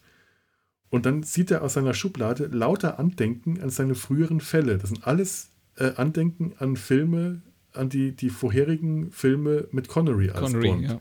Man mhm. hört dann auch die Musik, man sieht Fotos, man sieht äh, die, die, die, Musikthemen aus den verschiedenen Filmen. Das wiederum würde sehr dafür sprechen, dass es immer noch derselbe ist. Mhm. Dann gibt es aber die eine berüchtigte Szene ganz am Anfang vor dem Titel, in der äh, Bond nach äh, einer Schlägerei am Strand äh, hat. Er will die Frau retten, die ins Meer geht. Er holt die Frau aus dem Meer raus. Die Bösewichte kommen an, die, die, die Schläger. Sie prügeln sich. Die Frau klaut sein Auto, fährt am Strand weg, steigt in ihr eigenes Auto und haut ab. Und Bond, gespielt von George Lazenby, schaut in die Kamera, durchbricht die vierte Wand und sagt, das wäre dem anderen Burschen nie passiert. Das dieser eine Moment, der das alles komplett ad absurdum führt. Der Gag war es wert. Der Gag war es wert, ja. Nur für diesen Gag. Ja, klar, ja. Und was, was ist, was wäre denn, wenn, äh, ähm, ja, also ich, ich, ich stelle mir das tatsächlich vor, vor, wenn diese Theorie stimmt, wenn Bond ein Deckname ist, der von verschiedenen ja. Leuten benutzt wird, die nach und nach ausgetauscht werden. Äh, entweder ausgetauscht, weil sie zu alt sind oder ihren Dienst nicht mehr verrichten können oder, oder sterben. Das ist ja, äh, ja ein gefährlicher Beruf. Und da ist ja die Auslese unter Umständen äh, natürlich. Das heißt, wenn ein äh, 00, ein Doppel-Null-Agent stirbt, ähm, wird die, die, die, Nummer frei und der nächste äh, übernimmt die Nummer. Vielleicht ist es ja auch so, dass man dann dem nächsten erstmal ähm, ja, schult, diese Figur, die, die, diesen Namen auszufüllen, den quasi einer, äh, vielleicht bis hin zu einer Gehirnwäsche, vielleicht auch einfach nur eine, eine, eine, eine Schulung was, wie er sich verhalten muss, um als James Bond äh, seine Rolle zu erfüllen. Aber vielleicht kriegt er ja tatsächlich eine komplette Gehirnwäsche, sodass der sich selber bis zu James Bond hält. Das ist jetzt eine ganz mm. nicht haltbare, komplett äh, idiotische private Theorie von mir. Äh, da dürfen jetzt alle Bond-Fans äh, die Hände im Kopf zusammenschlagen und mich mit, mit Hohn und Schimpf überschütten. Aber es würde, es würde äh, gerade wenn man, äh, es, es würde so einiges erklären, wenn man nämlich äh, am Ende von Im Geheimdienst ihrer Majestät ähm, Bond heiratet, Bond ist verheiratet, Bond ist glücklich mhm. verheiratet. Also ja. George Lazenby hat tatsächlich Gefühle rübergebracht, wie das äh, vorher und nachher äh, eigentlich kaum ein Bond so gut rübergebracht hat. Der war wirklich sehr gefühlvoll, der war verliebt, der war glücklich und im letzten Moment kommt Blofeld vorbeigefahren und erschießt die Frau. Mhm. Also er schießt mit der Maschinengewehre auf das Auto. Äh, das Auto wird gefahren von seiner äh, Handlangerin Elsa Bund. Und äh, die, Tracy, die Frau, ist tot. Und Bond bricht regelrecht über ihr zusammen. Er sitzt da, er weint, es kommt ein Polizist und Bond sagt, nein, nein, ist alles in Ordnung, Mrs. Bond geht's gut, sie schläft nur, sie schläft nur, er weint. Das ist etwas, was du dir bei keinem anderen vorstellst. Ich weiß nicht, ob man wirklich die Tränen im Film sieht, aber du siehst, wie er emotional ja. zerstört ist. Was ist, wenn der tatsächlich zerstört ist, wenn er danach nicht mehr dienstfähig war, wenn ihn das äh, emotional so zugesetzt hat, dass der danach dienstuntauglich war und man den eigentlich schon im Ruhestand befindlichen vorherigen Bond nochmal der andere äh, Bursche. Der andere Bursche. Man hat den nochmal aus dem Ruhestand geholt. Man sieht ja. Bond im äh, Diamantenfieber auch an. Sean Connery, der ist alt geworden. Der ist wirklich, ja. der hat äh, Masse zugelegt. Das ist nicht mehr der Junge am Anfang von Diamantenfieber rächt Bond sich äh, an, äh, der ist auf dem Rachefeldzug, um Blofeld zu töten, um sich für den Tod seiner Frau zu rächen. Was ist denn, wenn dieser Bond, das ist Sean Connery, das ist Bond quasi Bond Nummer 1 gewissermaßen, mhm. der Gefühle äh, dafür hat, wenn er äh, wenn er Rachegefühle entwickeln kann. Der am Anfang schon bei Dr. No sagt, dass, dass der Bereich Rache, der wäre was für mich, dann würde ich mich mhm. erstmal für den Tod von Quarrel rächen. Und für, äh, für den Kollegen Strangway, der Loyalität und äh, sein, seinen Kollegen gegenüber hat und der tatsächlich jetzt äh, sich an Blofeld dafür rächen will, was sein Kollege erleiden musste. Der sich für den Tod von Mrs. Bond, die zwar nicht seine Mrs. Bond ist, seine Frau, aber die Frau von dem Bond, seinem Kollegen Bond und er deswegen diese Gefühle, diese Rachegefühle hat. In dem Moment, wo dieser Rachefeldzug durch ist, und das ist mit dem, mit dem Titel getan, merkst du im Film an, dass Connery keinen Bock mehr hatte. Du schaust dir diesen Film an, du, du merkst in jeder Szene, in der Bond auftritt, der hat keinen Bock, der hat jetzt keine Lust, der spult das einfach nur noch runter. Ja. Connery hatte keine Lust mehr auf den Film, der ist geködert worden. Lazenby hat zu hoch gepokert damals. Äh, den, der hat den Vertrag nicht verlängert bekommen. Und äh, Connery hat man wieder äh, zurückgeholt und ich glaube, ihm irgendwie noch äh, Finanzierung von eigenen Filmprojekten angeboten. Und du merkst ja. ihm aber an, dass der ganze Film wirft, danach ist er lustlos. Und was ist, wenn das tatsächlich die, die, dieser Bond ist, der ab dem Punkt keine Lust mehr hat und man nach diesem einen Einsatz gemerkt hat, okay, gut, der muss in Ruhestand, der das geht nicht mehr. Der nächste Bond wird wieder gebrieft, wieder äh, trainiert, wieder auf Bond eingestellt. Ähm, der macht das aber so seelenlos. Der macht der, der, der, der, der, der, der ist eine seelenlose Killermaschine. Roger Moore war hm. für, aus meiner Sicht tatsächlich sehr viel mehr dieser, dieses stumpfe Instrument, das äh, der Daniel Craig Bond einmal von M vorgeworfen bekommen hat. Sie ist ein stumpfes Instrument, sie sollten aber kein stumpfes Instrument sein. Und Roger Moore ist, hat für mich sehr viel mehr von diesem stumpfen Instrument. Das stimmt, ja. Es gibt da auch eine Szene, da steht er am Grab seiner Frau. Und auch die hm. Szene könnte ich wieder so sehen, der steht am Grab von Mrs. Bond die aber nicht seine Mrs. Bond war und trotzdem steht er da und ähm, muss sich äh, muss, muss mit dem klarkommen, was das jetzt eigentlich an Gefühlen in ihm auslösen sollte, vielleicht aber nicht tut. Hm. Und so geht das dann weiter mit jedem weiteren Bond. Also auch, dass das mit Daniel Craig eigentlich ein, ein äh, Bond-Reboot passiert, würde trotzdem reinpassen. Der hat ja am ja. Anfang noch nicht seine Doppel-Null, seine zwei Tötungen. Der ist also, äh, der hat den letzten Bond abgelöst, äh, ohne schon die 00-Lizenz zu bekommen. Das würde also auch tatsächlich in äh, diese Form dieser Bond-Doppelgänger-Theorie irgendwie auch noch reinpassen. Mhm. Dass es so eine durchgehende Reihe an verschiedenen Bond, Bond-Figuren ist. Interessant, ja. ja. Ich muss gerade an was denken, was du eben gerade gesagt hast, äh, ähm, weil es nochmal eine Parallele jetzt in dieser mhm. Folge dazu gibt, äh, als nämlich äh, ähm, der Connery Bond zu Dr. No sagt, so ja, wenn ich, wenn ich hier in den Laden einsteigen würde, dann würde ja die Abteilung Rache für mich am besten mhm. passen. Fand ich nur ganz, äh, mir kam gerade der Gedanke, weil ja auch Bashir am Ende zu Dr. Noah äh, sagt, so ja, sie können äh, einen Mann mit meinen Qualitäten quasi, können sie in ihrer neuen Weltordnung brauchen. Mhm. Ja, ja. fand, ich, fand ich, ist so, eine, ist so eine leichte Parallele. Also ist nochmal so unter anderem, also der, der echte Bond, der äh, sagt das ja eigentlich nur so beiläufig. Das ist ja jetzt kein, kein wirkliches, das ist ja eher so, so ein. Ähm, er, er feigst da ja so ein bisschen. Ja, aber das ist tatsächlich, äh, ich glaube schon, dass das als Zitat gemeint ist, weil mhm. der echte Bond auch Dr. No für einen Moment lang aufs Glatteis führen wollte. Ja. Und das ist das, was Bashir hier ja auch macht. Mhm. Gar nicht schlecht. Übrigens, ähm, ich will nochmal ganz kurz zu meiner lächerlichen Theorie zurückkommen. Oh ja. ähm, ähm, Alan Moore hat äh, in der League of Extraordinary Gentlemen, in der Comic-Reihe, ähm, ja. äh, hat er auch irgendwann James Bond eingeführt, weil der einfach ähm, alles, was, was kam, an literarischen und fiktiven Charakteren verwurstet hat.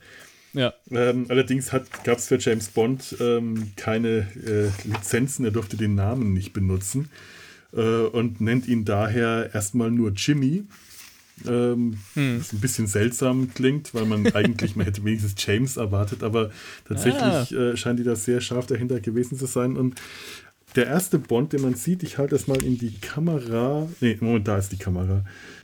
Der erste Bond, den man sieht, äh, der wird auch mit allen unangenehmen Eigenschaften äh, versehen. Der versucht da gerade äh, Mina Murray, die, die äh, Heldin aus der League of Extraordinary Gentlemen, zu vergewaltigen ja. und sie wehrt sich. Also das ist, Bond ist bei Alan Moore äh, der Antagonist. Ganz ja. klar der Antagonist und auch durch mehrere Bände hindurch. Das ist ja eine sehr lange, sehr lange ausführliche Reihe, also ganz anders als der Film. Und mhm. der erste Bond Nummer 1 ist der Bond aus den Romanen. Der wird auch so dargestellt, der Bond aus den Romanen hat eine, eine Narbe auf der rechten Wange, die man bei keinem der Film-Bonds kennt. Und der ähm, ist irgendwann nicht mehr diensttauglich, weil, äh, durch die, äh, weil, weil er durch die vielen Kontakt mit Atomwaffen und Atomgadgets und Atompeilsendern, die er schlucken muss, äh, Krebs bekommen hat. Oh. Und wird dann ja. durch, äh, durch andere Bonds ersetzt ähm, die dann nach und nach äh, auch äh, vorkommen.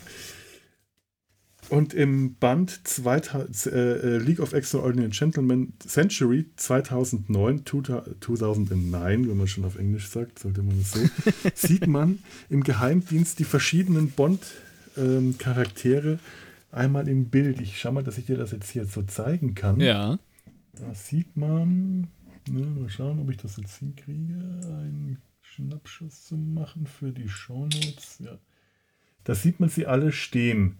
Die gehen hier einmal äh, durch, durch, durch, durch den Flur und man sieht äh, von links nach rechts ähm, Dalton, ähm, das, das müsste Brosnan sein, Connery mit Glatze, ohne Toupet, ohne Haarteil und ganz recht Lazenby. Auch dementsprechend dem in entsprechendem Alter ja. äh, in dem sie zu der Zeit 2009 zu sehen sind. Und ähm, eine der Heldinnen aus der Geschichte wird auch von zwei Bonds aus der Zelle geholt. Und das okay. ist, äh, das sind zwei Bonds, die dann äh, von, von M, das ist in dem Fall äh, auch ein, eine weibliche M, aber äh, mhm. Emma Peel aus Mit Schirmscham und Melone. Mhm. Auch äh, wirklich schön. Also die League ja, of Extraordinary ja. Gentlemen, das wäre ein, ein, ein Podcast-Projekt für sich.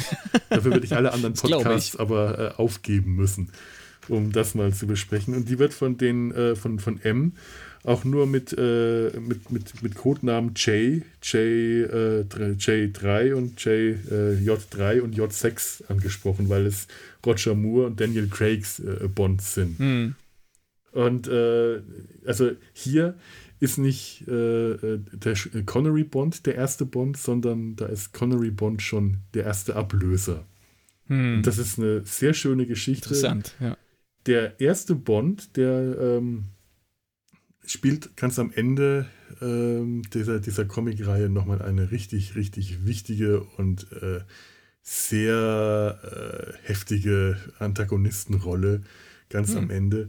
Also, wenn man sich mal so richtig mit äh, ins ein Comic-Universum rein, reinknien will, ist die League of Extraordinary Gentlemen-Reihe, jetzt mal ganz von Bond abgesehen, eine Irrsinnsempfehlung, aber unter Umständen halt auch eine Aufgabe, die sehr viel Zeit hm. in Anspruch nimmt, weil da ist viel Holz.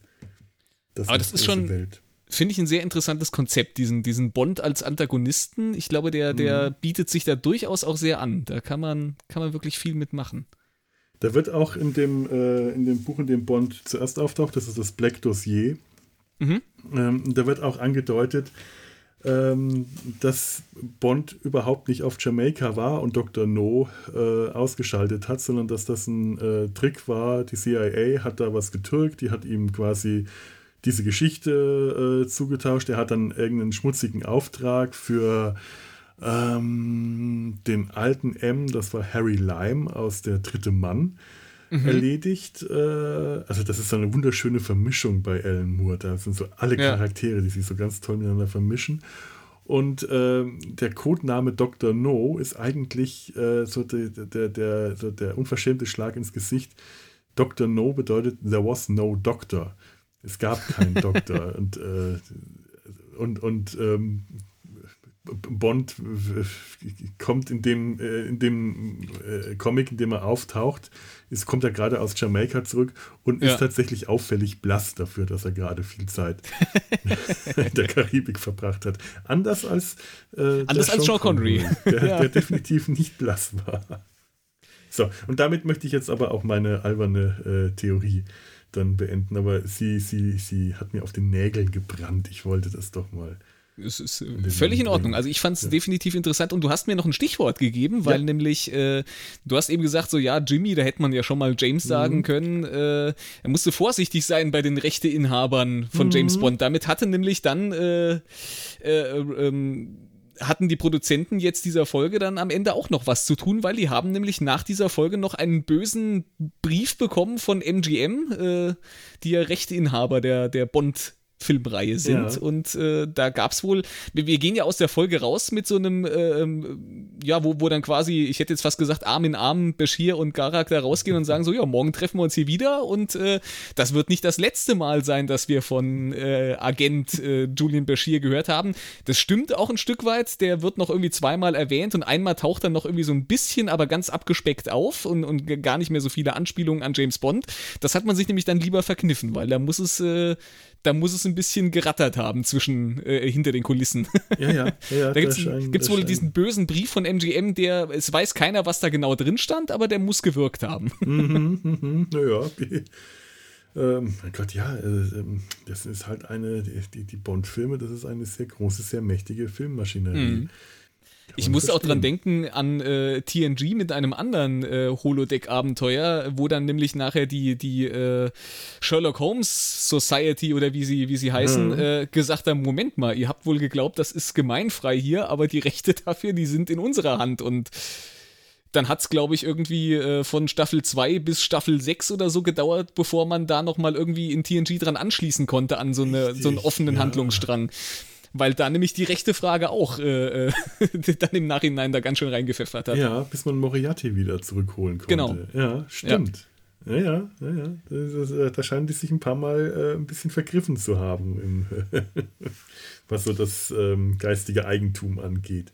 Und ja, aber mit, kalkuliert. Mit, mit, mit anderen Voraussetzungen. Also bei TNG hat man wohl wirklich gedacht, äh, ja, äh, Sherlock Holmes ist gemeinfrei, das können wir machen. Da hat man sich irgendwie keine richtigen Gedanken drum gemacht, beziehungsweise zumindest nicht nachgeschaut, ob das wirklich so ist.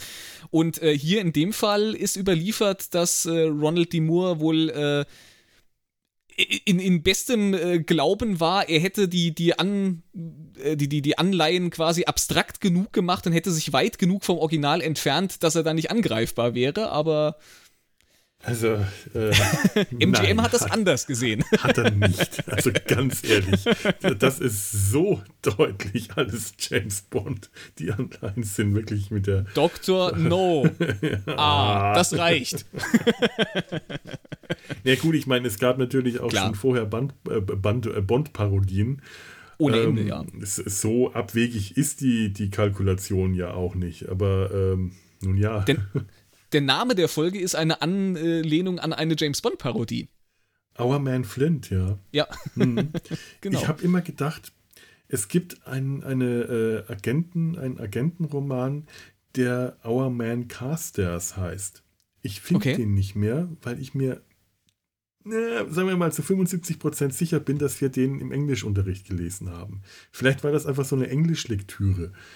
Es ist auch so eine, eine Geheimagentin. Das war, mhm. es, es, war so ein, es war so James Bond für Arme. Und äh, das ist mir damals deswegen aufgefallen, weil es einen Charakter gibt, ähm, unser Mann Carstairs, Our mhm. Man Carstairs, der äh, in der Ist ja irre Komödie Agenten auf dem Pulverfass, Carry on Spying, ja. vorkam, gespielt von Jim Dale, der so den, äh, auch so ein, bon, so ein Bond-Helden gespielt hat, der aber immer von den eigentlichen Helden äh, außer Gefecht gesetzt wurden, von den, von den, äh, von den anderen Trotteln. Ja. Und ähm, das war ja auch eine Bond-Parodie, obwohl ich glaube, zu mhm. der Zeit, als Carry on Spying gedreht wurde, vielleicht glaube ich, gerade erst mal zwei Bond-Filme äh, herausgekommen waren. aber natürlich die Romane schon erfolgreich waren. Aber da gab es dann auch den Carstairs. Und ich war mir so sicher, Our Man Carstairs. Daher kannte ich diesen Begriff, Our Man, ah, ja. unser Mann. Den kannte ich aus dem Englischunterricht. Aber ich habe diese, diese Lektüre nicht mehr gefunden. Das Internet schweigt dazu man muss sagen, irgendwie, äh, die, diese, dieses Agentenfilm-Milieu, das ist schon sehr mhm. früh auch äh, immer gerne parodiert worden. Es gibt da ja schon in den 60ern so, so einiges an Parodiematerial. Mhm. Ja, klar. Gibt's ja. Schon interessant. Also es war, es hat einen Nerv getroffen in der Zeit. Auf jeden Fall. Ich bin ja auch, ähm, ja, Bond trifft ja heute auch immer noch den, den äh, einen mhm. gewissen Nerv. Ähm, ich muss, ich muss ganz ehrlich sagen, ich habe den letzten Bond immer noch nicht gesehen. Hat, hat, Bond hat mich tatsächlich verlassen mittlerweile, aber ich, äh, für mich sind dann auch die, die Diskussionen, äh, das ist wie, wie, wie du es vorhin gesagt hast. Eigentlich ist es mir mehr oder weniger egal. Ich lebe damit, dass Bond äh, nicht, nicht, dass es nicht erklärt werden muss, warum Bond mal so, mal so aussieht auch die Diskussion, die wir ja von Doctor Who kennen, ähm, soll Bond jetzt mal von einer Frau gespielt werden? ja. Das ist nämlich relativ kalt. Bei Bond würde ich noch am ehesten sagen, nein, sollte er nicht. Das ist bei Doctor Who zumindest theoretisch äh, ja alles immer möglich, weil der, der, der Fantasie der Autoren und Autorinnen ist da eigentlich äh, keine Grenzen gesetzt, äh, mehr oder weniger zumindest in gewissen Rahmen. Da sollte alles möglich sein, aber bei James Bond, ich, ich käme es mir komisch vor, ähm, wenn da jetzt eine Jamie oder Jamanta oder Jane Bond äh, auftreten würde. Aber ich bin mir halt auch nicht sicher, ob das nicht einfach nur ähm, das ist, was Fans halt, also was, da, da zähle ich mich dann jetzt mhm. dazu auch, einfach dieser Gewohnheitsfaktor. Ich bin das ja, so klar. gewohnt und das darf also nicht anders sein. Ich glaube, das dürfte jetzt in der, äh, wenn, wenn ich, wenn ich sage, nein, Bond darf auf keinen Fall von einer Frau gespielt werden, würde ich mir mal äh, äh nach, mir selber mal nachsagen, dass da zu 99 Prozent schon eher so diese alte Gewohnheit drin ist. Ähm, ist, ein ist, ein, ist ein schwieriges Thema. Ja. Also ich, ich, ja, ich, ich bin persönlich immer, ich, ich bin nicht im Lager, äh, äh, das darf auf keinen Fall sein. Ich bin aber so ein bisschen in dem, in dem Lager, ähm, warum will man es denn machen? Ja. Und welche, welche Intention steckt dahinter? Und ist das ein sinnvoller Gedanke oder ist das jetzt einfach nur, weil man sagt, äh, weil die Produktionsfirma sagt, so, hier, das würde gute PR machen, wenn wir das jetzt mal durch eine Frau besetzen und da können wir viel Geld mit verdienen, weil das gerade einen Nerv trifft. Ja. Und dann, äh, wenn, wenn das so quasi die einzige Intention dahinter ist, dann finde ich solche Sachen schwierig. Ja, dann würde ich auch eher, äh, eher gerne auf drauf verzichten, das stimmt. Da, da gebe ich dir vollkommen recht.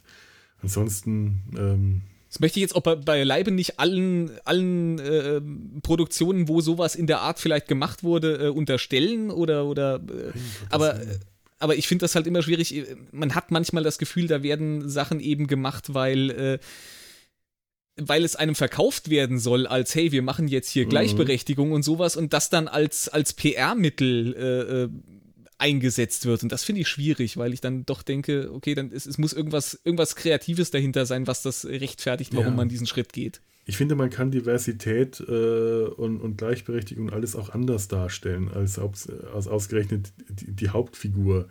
Ja. Ähm, ja, um, um, um zu, zu modeln. Das, äh, das geht auch anders. Und das ähm, wenn es einen guten Grund dafür gibt, wie gesagt, da bin ich auch einfach nicht mehr Bond-Fan genug, dass mir das jetzt so mhm. am Herzen liegt, dass ich dafür auf die Barrikaden gehen würde.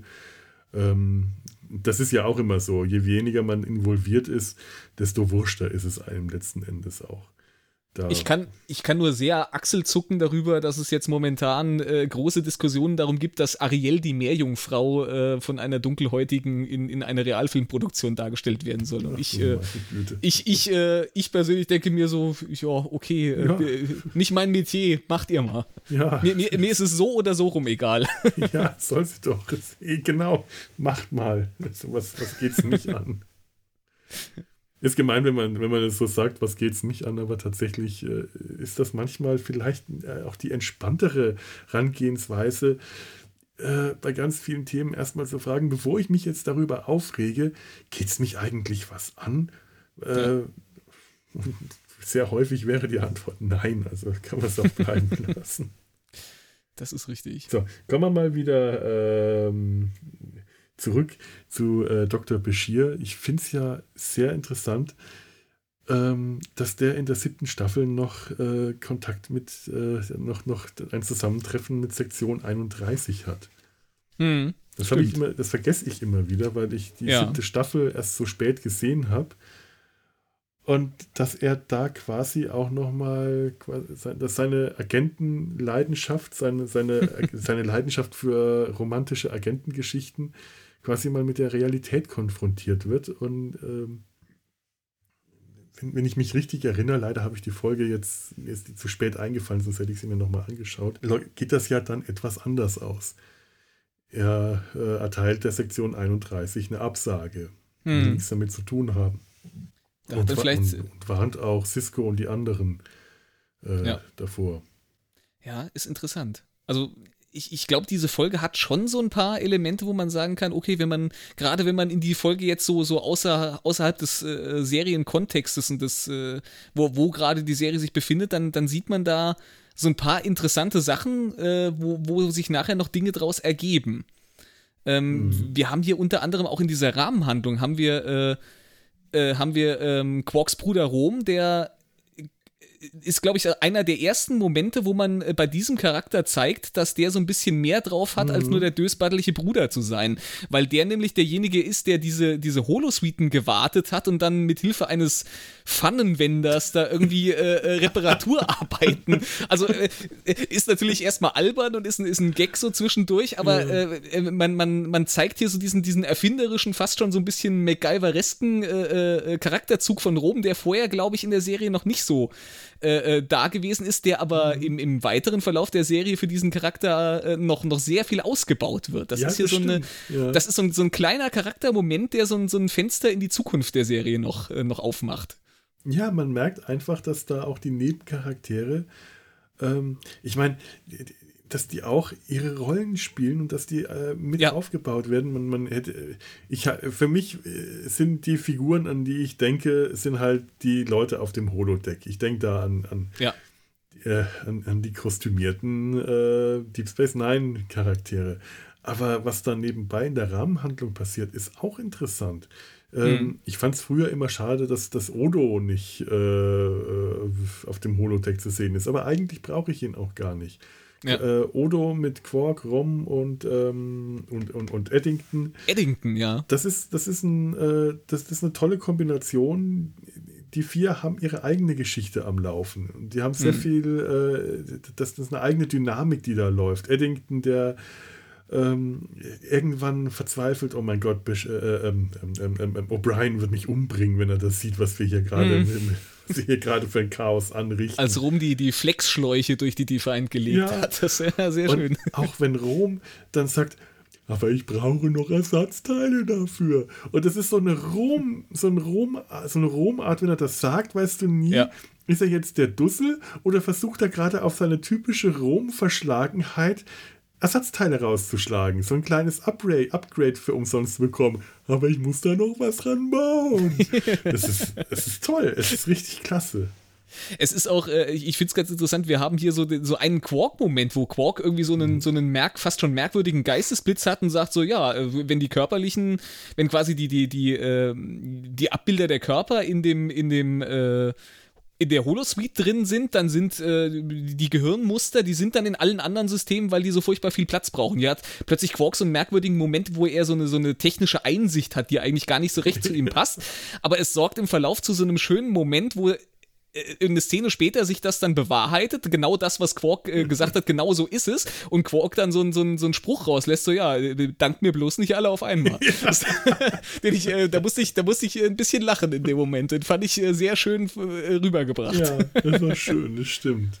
Es ist eine Rahmenhandlung, die ist ja, die ist nur da, um dieses lustige, in Anführungszeichen lustig, es ist ja nicht, nicht nur komplett lustig, aber um dieses Holodeck-Abenteuer zu rechtfertigen. Aber auch diese Rahmenhandlung, die hat so ihre Momente. Das haben wir schon schlechter gesehen. Das, bei, bei Rahmenhandlungen, ja. die irgendwie konstruiert wurden, um eigentlich nur was anderes zu machen.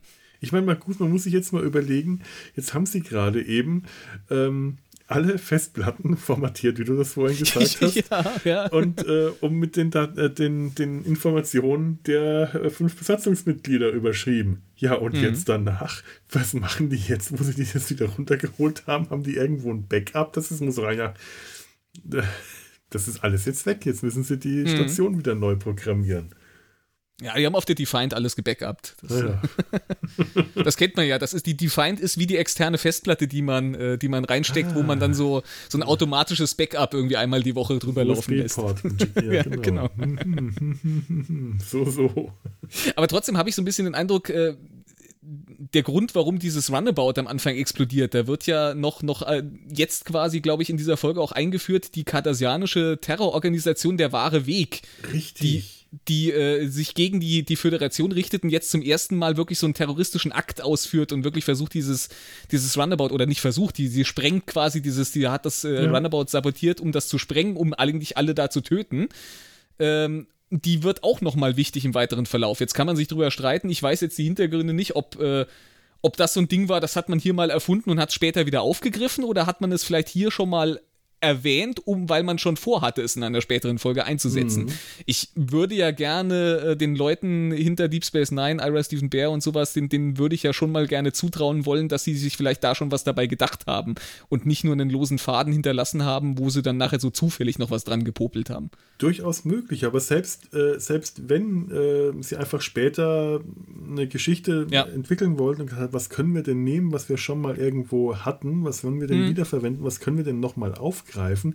Auch das ist ja schon, äh, finde ich, ziemlich Klar. gut.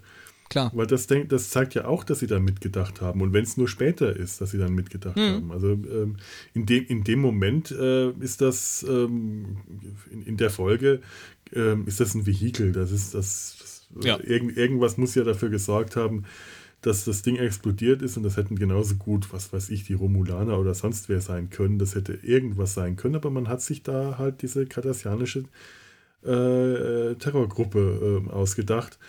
Das finde ich nicht schlecht. Das, nee, finde ich auch. Äh, ja. Das baut ja später dann wirklich was drauf auf. Ja. Das ist wahr. Genau. So. Wir haben die Musik noch nicht erwähnt. Die, die Musik, die Musik. du hattest eben im Vorgespräch schon mal gesagt, dass sie dir ja gar nicht so, äh, so richtig aufgefallen ist. Ja, deswegen hätte ich sie jetzt doch beinahe vergessen. Also ich muss tatsächlich sagen, es gibt diesen einen Moment, wir haben diese eine Szene, auch eine sehr wieder eine sehr äh, Bond-Klischee-Szene, wo äh, Bashir und Garak an diese, an diesen, an diese Laservorrichtung festgebunden werden, um sie mhm. da äh, zu töten. Ist auch wieder so ein, so ein äh, Bond-Bösewicht-Ding. Man erschießt die Leute nicht einfach, sondern man bindet sie irgendwo fest, um sie langsam irgendwie mit einem unnötig komplizierten Mechanismus umzubringen, ähm, aus dem sie sich im Zweifelsfall dann wieder befreien können. you expect me to talk? No, I expect you to die. Ja, und äh, die Betonung liegt auf Expect. Man, so, man trägt nicht Sorge dafür, dass es wirklich passiert, sondern man erwartet das einfach. Aber nachdem sie dann entkommen, wir hatten ja eben drüber, schon mal drüber gesprochen, äh, da ist ja Bergier, der dann noch so seine Verführerkünste äh, auspackt, ja. wo äh, Garak wundervoll noch die mit den Augen rollt äh, und dann so sagt, also das ist ein, das ist ein Einblick in ihre Fantasien, lieber Doktor, den hätte ich jetzt nicht gebraucht. das fand ich auch gerade, das war so ein schöner Moment. Das war jetzt zu viel Information. Diesen Einblick in ihre Fantasie hätte ich nicht gebraucht. Oder wie war das? Kiss the Girl, Get the, uh, get the Key. Das haben sie ja. uns bei, bei beim obsidianischen Orden nicht, nicht, nicht beigebracht.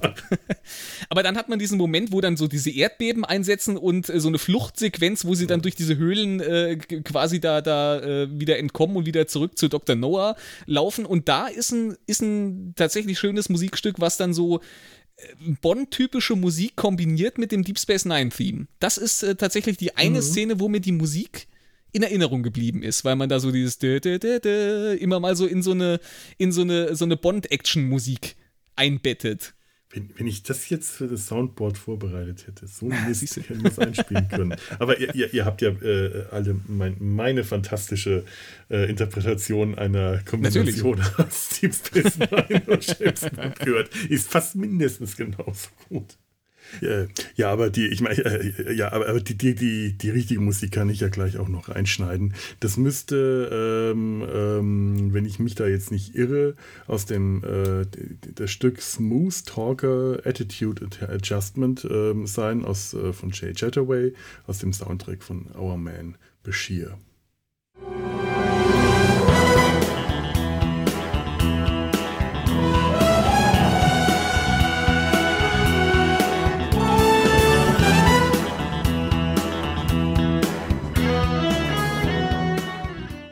Nein, das stimmt, da gebe ich dir recht. Das, ähm, mir, mir, ist es die meiste Zeit echt über nicht aufgefallen, aber ja. man, ich habe ich hab schon gemerkt, dass hier Bond-Anleihen immer wieder vorkommen, dass hier Bond-ähnliche äh, Musikthemen, also nie das, das richtige Bond-Thema, aber immer so äh, ich glaub, dann, Bond-eskes.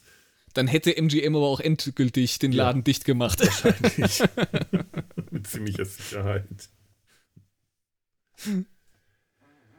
Ja, ich glaube, jetzt sind wir wirklich ziemlich durch.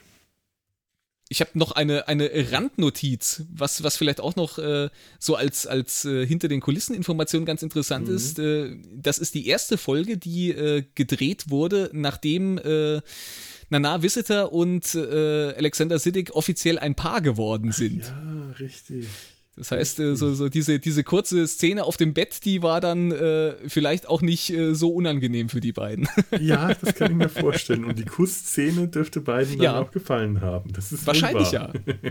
Und äh, äh, Nana Visitor hat da irgendwie Parallelen zu Deep Space Nine gezogen, weil sie, äh, weil sie sagte, ja, dass sich äh, der gute äh, ähm, Alexander da quasi schon vorher für sie interessiert hat, äh, sie das aber nie gemerkt hat und das so eine Parallele ist zu der Geschichte mit Odo in der Serie. Der ja auch schon irgendwie so eine heimliche ah. Schwärmerei hat, die er nie offengelegt hat. Und äh, das war hier dann der Punkt, wo es bei den Schauspielern hinter den Kulissen dann mal offensichtlich geworden ist. Ah ja, schau an. Das ist schön, das gefällt mir. Ja. Das, Fand ich einen interessanten Nebenfakt noch. Das rührt mein armes, kaltes schrubbeliges Herz an. Nett. Oh je. Romantik. Dein, dein armes Herz. Und eine Sache möchte ich nur in den Raum werfen. Ja, äh, Dr. Dr. Noah. Ich, ich muss mhm. jetzt nochmal ranten fast. Ja, ja. Dr. Noah sagt, also er äh, hat sich hier, hat keine Kosten und Mühen gescheut, er hat sich nicht nur die besten Wissenschaftler geholt, er hat sich auch die beste Security auf der ganzen Welt hat er sich hier organisiert. Das ist der O'Brien mit der Augenklappe, der im Verlauf der letzten halben Stunde, ich glaube, dreimal von, von äh, Bashir ohnmächtig gemacht wurde. Das, das, ist die, das ist die beste Security, die er organisieren konnte für seinen Welteroberungsplan. So, so, so toll. O'Brien mit der Augenklappe, diese Augenklappe, auf der noch ein Falke drauf äh, gestanzt ist, Relief und der, dieser Lederjacke mit dem offenen ja. äh, Hemd und alles, es sieht toll aus und er sieht super bedrohlich aus, wenn er seine Waffe zückt und auf Bashir zielt. Aber das ist die beste Sicherheit. Garak und Bashir stürmen am Ende das, das Zimmer und nehmen und Garak nimmt ihm die, die Waffe, Waffe weg. weg. Ja, der nimmt ihm einfach, der geht hin, nimmt ihm die Waffe aus der Hand. So, Schluss jetzt. oh mein Gott. Wo sind eigentlich die beiden Handlanger hin, die man vorher noch gesehen hat? Sind die bei der, bei der Explosion des Ohrrings um, ums Leben gekommen oder? Nee, die, die wurden ja von, ähm, warte mal, wer, wer, wer hat da jetzt wen? Äh, also auf jeden Fall, das waren ja, ja stimmt, drei, drei, drei Leute und die wurden von, von äh, Kira, äh, also von, von, von, von äh, Anastasia, mhm. Äh, Garak und, und, und Bashir. Garak. Ja, stimmt alle ziemlich schnell außer Gefecht gesetzt. Einmal draufgehauen oder auf den Boden geschmissen und dann blieben die liegen. Aber heißt das, dass das äh, Team die, der besten Security der Welt, die man sich für Geld kaufen kann, aus zwei Mann bestand, ja. die sich von einer Frau und einem Schneider haben überwältigen lassen? Ja, so sieht es einfach mal aus, jawohl. Also ich weiß nicht, ich sehe da ein Plotloch irgendwie. Irgendwie schon, ja.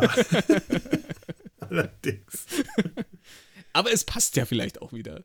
Ja, es passt tatsächlich auch wirklich zu dem ganzen äh, Bond-Klischee, dass äh, ein ja. Mann allein immer gegen äh, große Mengen an Bösewichten einfach, äh, die, die einfach alle zusammenkloppen kann. Äh, gerade bei Roger Moore ist mir das immer besonders lächerlich aufgefallen, weil du da die Schläge meistens auch noch irgendwie äh, akustisch untermalt hat, die das immer noch ein bisschen komisch klang. Wenn der zugeschlagen hat, dem hast du das überhaupt nicht zugetraut, dass der auch nur äh, jemanden äh, zum Wackeln bringen kann dabei. Dagegen, wenn Connery zugeschlagen hat, dann hast du richtig ja. gespürt, dass der zugeschlagen hat. Und das waren brutale Kämpfe, die waren zwar auch choreografiert, mussten sie ja, äh, weil das ja mhm. musste ja eine gewisse Kontrolle haben beim, beim Dreh. Aber das hatte noch nichts von dem eleganten, überstylischen Street-Fighting, was man heute hat. Äh, ja. allein bei äh, Dr. No, da gibt es am Anfang eine äh, Szene, wo er mit sich mit diesem Chauffeur prügelt. Mhm. Das ist eine richtige Prügelei. Das, das ist eine Rauferei, würde ich Rauferei, ja. das, das ist wirklich, äh, auch wenn das relativ kurz war und nicht diese in die Länge gezogenen ähm, äh, Kampfszenen von heute hatten, die einfach kein Ende nehmen, ja. war da richtig was los, während hier in der Deep Space Nine Folge diese Kampfszenen äh, vorbei waren, sobald sie angefangen hatten. Einmal ja. jeder kurz zugeschlagen und schon war das Ganze, äh, war das Ganze rum. Es, es, es gab auch keine Action-Szenen. Gut, die wären aufwendig zu produzieren gewesen, wären teuer gewesen, das wäre in keinem Budget drin gewesen, das ist auch verständlich. Aber es ist halt auch etwas, was Bond ausmacht, sind ja. aufwendige, raffinierte Action-Stunts. Ob das jetzt die, die Verfolgung auf Skiern ist oder mhm. ähm, ein Sprung mit dem äh, Fallschirm. Äh, weißt du, Bashir äh, sagt ja, äh, wenn, wenn Anastasia ihm sagt, ich, ich dachte, du wärst tot, als du mit dem aus dem Zeppelin gesprungen bist und er sagt dann, ja, ich hatte einen Fallschirm dabei und unten wartete ein, äh, ein U-Boot. Schön. Mhm. Aber bei Bond sieht man das. Wenn der, ja. das ist, das ist, ist, wieder eine ähnliche Baustelle wie mit, der, äh, mit, den, mit den riesigen Sets, die man ja. bei Bond sieht. Man, man kann es halt hier in der Form nicht, nicht replizieren. Das nee, ist halt. Äh, geht nicht. Aber man erzählt man, zumindest davon. Man kann sich nur so ein bisschen an die, an die Tropes der Bond-Filme annähern, aber man kann sie nicht, äh, man hat nicht die Möglichkeiten im Rahmen dieser TV-Folge äh, das hinreichend zu replizieren. Weißt du, bei Bond hätten die, wenn die aus dem Laser entkommen sind, in diesen Höhlengängen sich nicht gegenseitig äh, im Weg gestanden und gegenseitig den Konflikt austragen müssen, dass äh, äh, Bashir auf Garak schießt. Übrigens, ich habe neulich Rango gesehen. Kennst du das noch? Diesen, diesen äh, nee. 3D-Animationsfilm mit Johnny Depp, der ein, äh, ein Chamäleon Ach, doch, spielt ja, in dieser Wüstenstadt. Ja, ja, da gibt es ja. diese eine Szene, in der Rattlesnake Jake, die Klapperschlange, ja, äh, ankommt ja. und äh, Rango die Pistole gibt und sagt so, schieß doch. Mal schauen, ob du den Killer äh, in dir hast. Und er setzt die Pistole an und Rango knickt ein und geht dann mhm. weg. Und Bashir hat geschossen. Und das fand ich schön. und Garrick meint, es ist also doch noch Hoffnung für sie. So, jetzt weiß ich nicht mehr, wo ich hin wollte. Mist. Ich, ich könnte noch eine Theorie in den Raum werfen, die ich äh, im, im, Internet, in den Weiten des Internets habe ich eine, oh ja. eine Theorie zu dieser Folge gelesen. Ähm, der Grund, warum Bashir auch so ein bisschen äh, äh verschweigt, was er da auf dem Holodeck tut, ist, ah. weil er, weil er in dieser, äh, in dieser Agentenrolle das ausleben kann, was er in seinem normalen Leben so ein bisschen verheimlicht, weil das wissen wir zu diesem Zeitpunkt in der Serie noch nicht, aber Bashir ist genetisch aufgewertet. Der ist, der ist ja quasi eine Art Übermensch, der körperlich und geistig äh, so ziemlich allem, allem und jedem da überlegen ist und so ein bisschen das immer ein bisschen runterspielen muss. Das stimmt natürlich. Das heißt, der hätte tatsächlich unter Umständen die Kraft, jemanden durch eine Glasscheibe zu schmeißen. Richtig. Und der hat hier, der hat hier ein Setting, wo das niemand hinterfragt, wenn er quasi der Übermensch ist. Der kann sich hier in diesem Holodeck-Szenario, ah. kann er mal den, den, seine wahre Persönlichkeit, ohne drüber nachzudenken, wie er auf andere wirkt, mal rauslassen. ist, ist ein interessanter wahr. Gedanke, finde ich. Allerdings, allerdings. Das ist wirklich interessant. Ja. Hm, gut. Kann leider nicht die Credits dafür übernehmen, äh, auf diesen Gedanken selbst gekommen zu werden, aber ich Macht fand ihn nix. sehr interessant. Macht nichts, du hast ihn in den Podcast gebracht. Das ist auch gut. Das reicht schon. Das reicht schon. So, und reicht schon, würde ich jetzt auch mal als Stichwort ja. nehmen. Was wir jetzt erzählt haben, reicht jetzt auch mal. Ähm, wir können uns jetzt hier verabschieden. Ich möchte jetzt nur noch mal kurz schauen ins Postfach, ins Mailpostfach, ob wir vielleicht oh. eine E-Mail bekommen haben, weil ich das immer wieder vergesse. Und äh, sieht nicht so aus. Was ist eigentlich los? Nein. äh, ich, ich, vergesse es ja tatsächlich so oft vorzulesen, dass es mir immer ganz peinlich ist, wenn ich an der Stelle äh, dann danach bettel, dass ihr uns doch bitte E-Mails, äh, Hörermails schreiben sollt. Aber, aber macht das ruhig. Kontakt at data-sein-hals.de. Was ich immer mitbekomme, ist, wenn ihr Kommentare hinterlasst bei uns auf der Seite, ähm, äh, auch unter www.data-sein-hals.de oder auf Twitter, auf Facebook und wenn ich dran denke, auf Instagram. Ähm, da würde ich mich sehr freuen. Oder wenn ihr uns Tiernamen gebt. Nein, Quatsch. nein, nein, oder wenn ihr uns Postkarten schreibt. So, nein, wie war denn das nochmal? Jetzt ich, jetzt mache ich diese blöden Witze am Ende jeder Folge mittlerweile so selbstverständlich, dass ich vergessen habe, wie, wie sie gehen. Sagt uns, was ihr von der Folge haltet, was ihr von der Deep Space Nine Folge haltet, was ihr von dieser Podcast Folge haltet. Lobt uns, schimpft uns, gebt uns Tiernamen. So, so muss das gehen. ihr könnt ja auch Bescheid sagen, wie ihr euch die unterschiedlichen Bonds zusammenbaut, mit welcher Theorie. ja, ja, macht das mal. Also, ähm, vielleicht fandet ihr die, die, die Bond-Theorie ja doch gar nicht mal so, so schrecklich oder zumindest so, äh, dass, dass ihr selber auch da ein bisschen mit einsteigen wollt.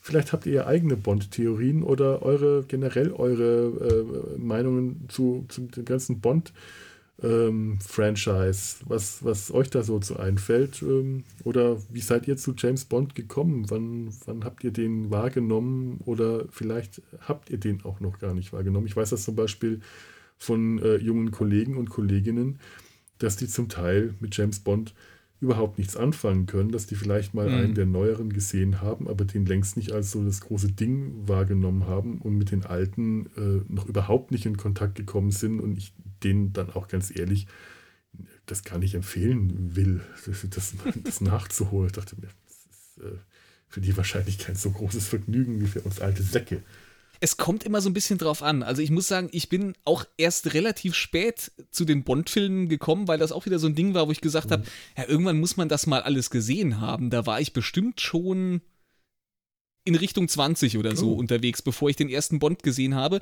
Und dann habe ich aber auch gesagt, okay, jetzt gucke ich sie mir mal so irgendwie chronologisch durch. Äh, und und äh, habe dann auch wirklich äh, den Moment gehabt, wo ich dann irgendwann bei äh, bei äh, Pierce Brosnan angekommen war, Golden Eye, und gesagt habe, ach, eigentlich ist es mir jetzt schon fast zu, zu gegenwärtig. Irgendwie mhm. vermisse ich so ein bisschen diesen, die, diesen retrofuturistischen Charme der, der 60er und 70er so langsam. Das ich weiß auch, als äh, GoldenEye lief, und ich glaube, den habe ich im Kino gesehen, dass äh, der Zusammenbruch der Sowjetunion äh, mhm. das, äh, da thematisiert wurde. Das hat als ein ganz komisches Gefühl gehabt, weil ich wusste, dass Bond halt so ein, äh, ja, so, so, so ein äh, Ding aus dem Kalten Krieg war dass mhm. der äh, Kalte Krieg aber, also dass, dass, dass die Sowjetunion als der Gegner der KGB ähm, immer eigentlich äh, nur äh, Gegner waren, die sich verbündet haben, um gegen einen Dritten, um gegen einen Dr. Noah, einen Blofeld, einen mhm. Draco äh, sich zu, äh, zusammen ähm, vorzugehen. Und äh, als sich das dann gewandelt hat, äh, äh, das, das ganze Bild, was, was Bond eigentlich darstellt und in welchem Umfeld er so agiert, das war auch für mich schwierig. Und ja. ich kannte Bond wirklich von klein auf. Bond war, wenn da am Sonntagabend Bond im Fernsehen lief, dann habe ich Bond geschaut. Äh, mhm. Ich weiß noch ähm, zum Teil, wie alt ich war, als ich welchen Film gesehen hatte. Ich war jetzt bei äh, Thunderball, war ich in der sechsten Klasse, weil ich am nächsten Tag Ärger bekommen habe, weil ich einen James Bond äh, Thunderball Parodie-Comic äh, James Bond Wasserball, weiß ich noch, wie ich ihn genannt gezeichnet habe. Und nicht, nicht, weil das ein James Bond Parodie war und irgendein Lehrer da empfindlich war, sondern weil ich ihn, wie alle Comics, die ich damals gezeichnet habe, immer während dem Unterricht unter der Bank gezeichnet habe. Ja, natürlich. Ja, wann sonst? In, in meiner Freizeit, da habe ich andere Sachen zu tun gehabt, als Comics zu zeichnen ich kann das ein bisschen nachempfinden. Ich bin zwar nicht, äh, nicht so ein Zeichner wie du, aber ich habe in meiner Schulzeit irgendwann äh, großen Ärger dafür bekommen, dass ich immer äh, Zeichnungen auf dem, auf dem Rand von meinen Schulheften ah. gemacht hat. Du hattest ja immer so bei den Karierten, mhm. hattest du was, was ich irgendwie so acht Kästchen äh, am, am Seitenrand, mhm. äh, bevor dann so eine dickere Linie kam. Und das habe ich immer gefüllt mit Zeichnungen, die ich so nebenher gemacht habe. Du warst also der Sergio Aragones äh, der, der, des Schulheftes. Das ist der Zeichner, der in den Mad-Heften Mad die kleinen ah, ja. Zeichnungen am Rand gemacht hat. Das, das, warst du, ja. So ungefähr. Ich bin dann irgendwann äh, in einem Elterngespräch ist dann, äh, ist dann quasi bestimmt worden, dass ich doch dafür in Zukunft, wenn ich ich das schon unbedingt machen muss, doch bitte ein eigenes Heft äh, pflegen soll für meine Zeichnungen äh, und auch bitte nicht während des Unterrichts, sondern lieber oh. in den Pausen. Aber doch, doch bitte meine, meine Unterrichtshefte äh, ordentlich und frei von sowas halten soll. das haben irgendwann bei mir die Lehrer einfach aufgegeben. Ich glaube, die haben das einfach irgendwann aufgegeben. Die haben einfach gemerkt, das hat keinen Sinn, den davon abzuhalten, während dem Unterricht zu zeichnen. Das bringt nichts. Äh, vor allem, weil man gemerkt hat, wenn ich versucht habe mitzuschreiben, sah das äh, nicht viel verständlicher aus, als wenn ich einfach gezeichnet habe. Ich habe allerdings auch ähm, relativ überzeugend äh, den, den Lehrern und auch meinen Eltern klar machen können, dass ich, wenn ich zeichne während dem Unterricht, dass ich mich dann eher, ähm, also ich habe einfach Aufmerksamkeitsprobleme gehabt. Ich konnte mich hm. sehr schwer konzentrieren und mir sehr schwer etwas merken. Und wenn ich dann einfach eine Mitschrift gehabt habe, hat mir die häufig einfach am nächsten Tag nichts mehr gesagt. Was habe ich da stehen, konnte ich mich schlecht erinnern. Wenn ja. ich dann irgendwas gezeichnet habe, konnte ich mir beim Anschauen der Zeichnung ähm, besser einprägen, was ich zu dem Zeitpunkt, an dem ich das gezeichnet äh, habe, gehört habe. Hm dass meine Noten diese Theorie komplett widerlegt haben. Das ist irgendwie jahrelang keinem aufgefallen. Aber schön, wenn du das, wenn du das im, im äh, Brustton der Überzeugung diesen ja. Menschen äh, verkaufen konntest. meine, meine Eltern äh, sind da heute noch von überzeugt. Ich habe denen das noch gesagt. Aber das war gelogen. Das war gelogen. das war eine Lüge. Das hat nicht gestimmt. Ihr wisst doch, was ich für Schulnoten gehabt habe. Das ist, es ist aber eine überzeugende Lüge. Also du hättest das mir jetzt auch verkaufen können, wenn du es nicht, nicht selbst noch demontiert ja, ja, hättest. Ich, ich, ich habe versucht, das auch so aufzubauen. Ich, so, so wie ich das damals gemacht habe. Sehr schön. So, und mit diesen Ausflügen in unsere Vergangenheit schließen wir jetzt äh, diese Folge. Ähm, ich bedanke mich bei dir, Alex.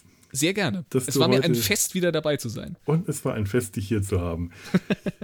ähm, und ihr, liebe Zuhörer, euch ähm, ist, ist, müsste, man jetzt ein, ich, wieder mal nicht vorbereitet. Ich kann, kann natürlich das, das übliche äh, Star Trek-Abschiedsfloskel-Ding benutzen, aber ähm, was es denn bei James Bond?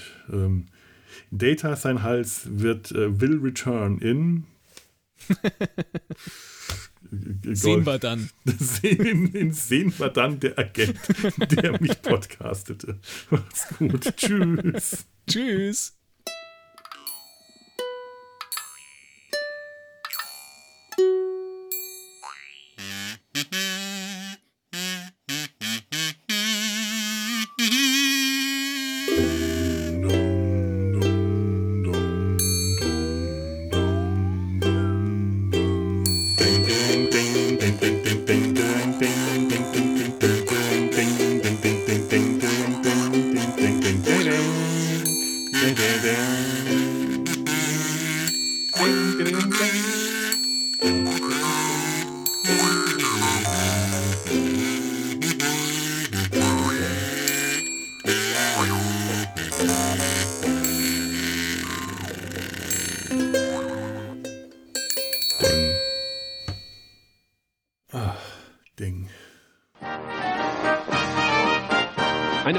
Produktion des Podcast Imperiums.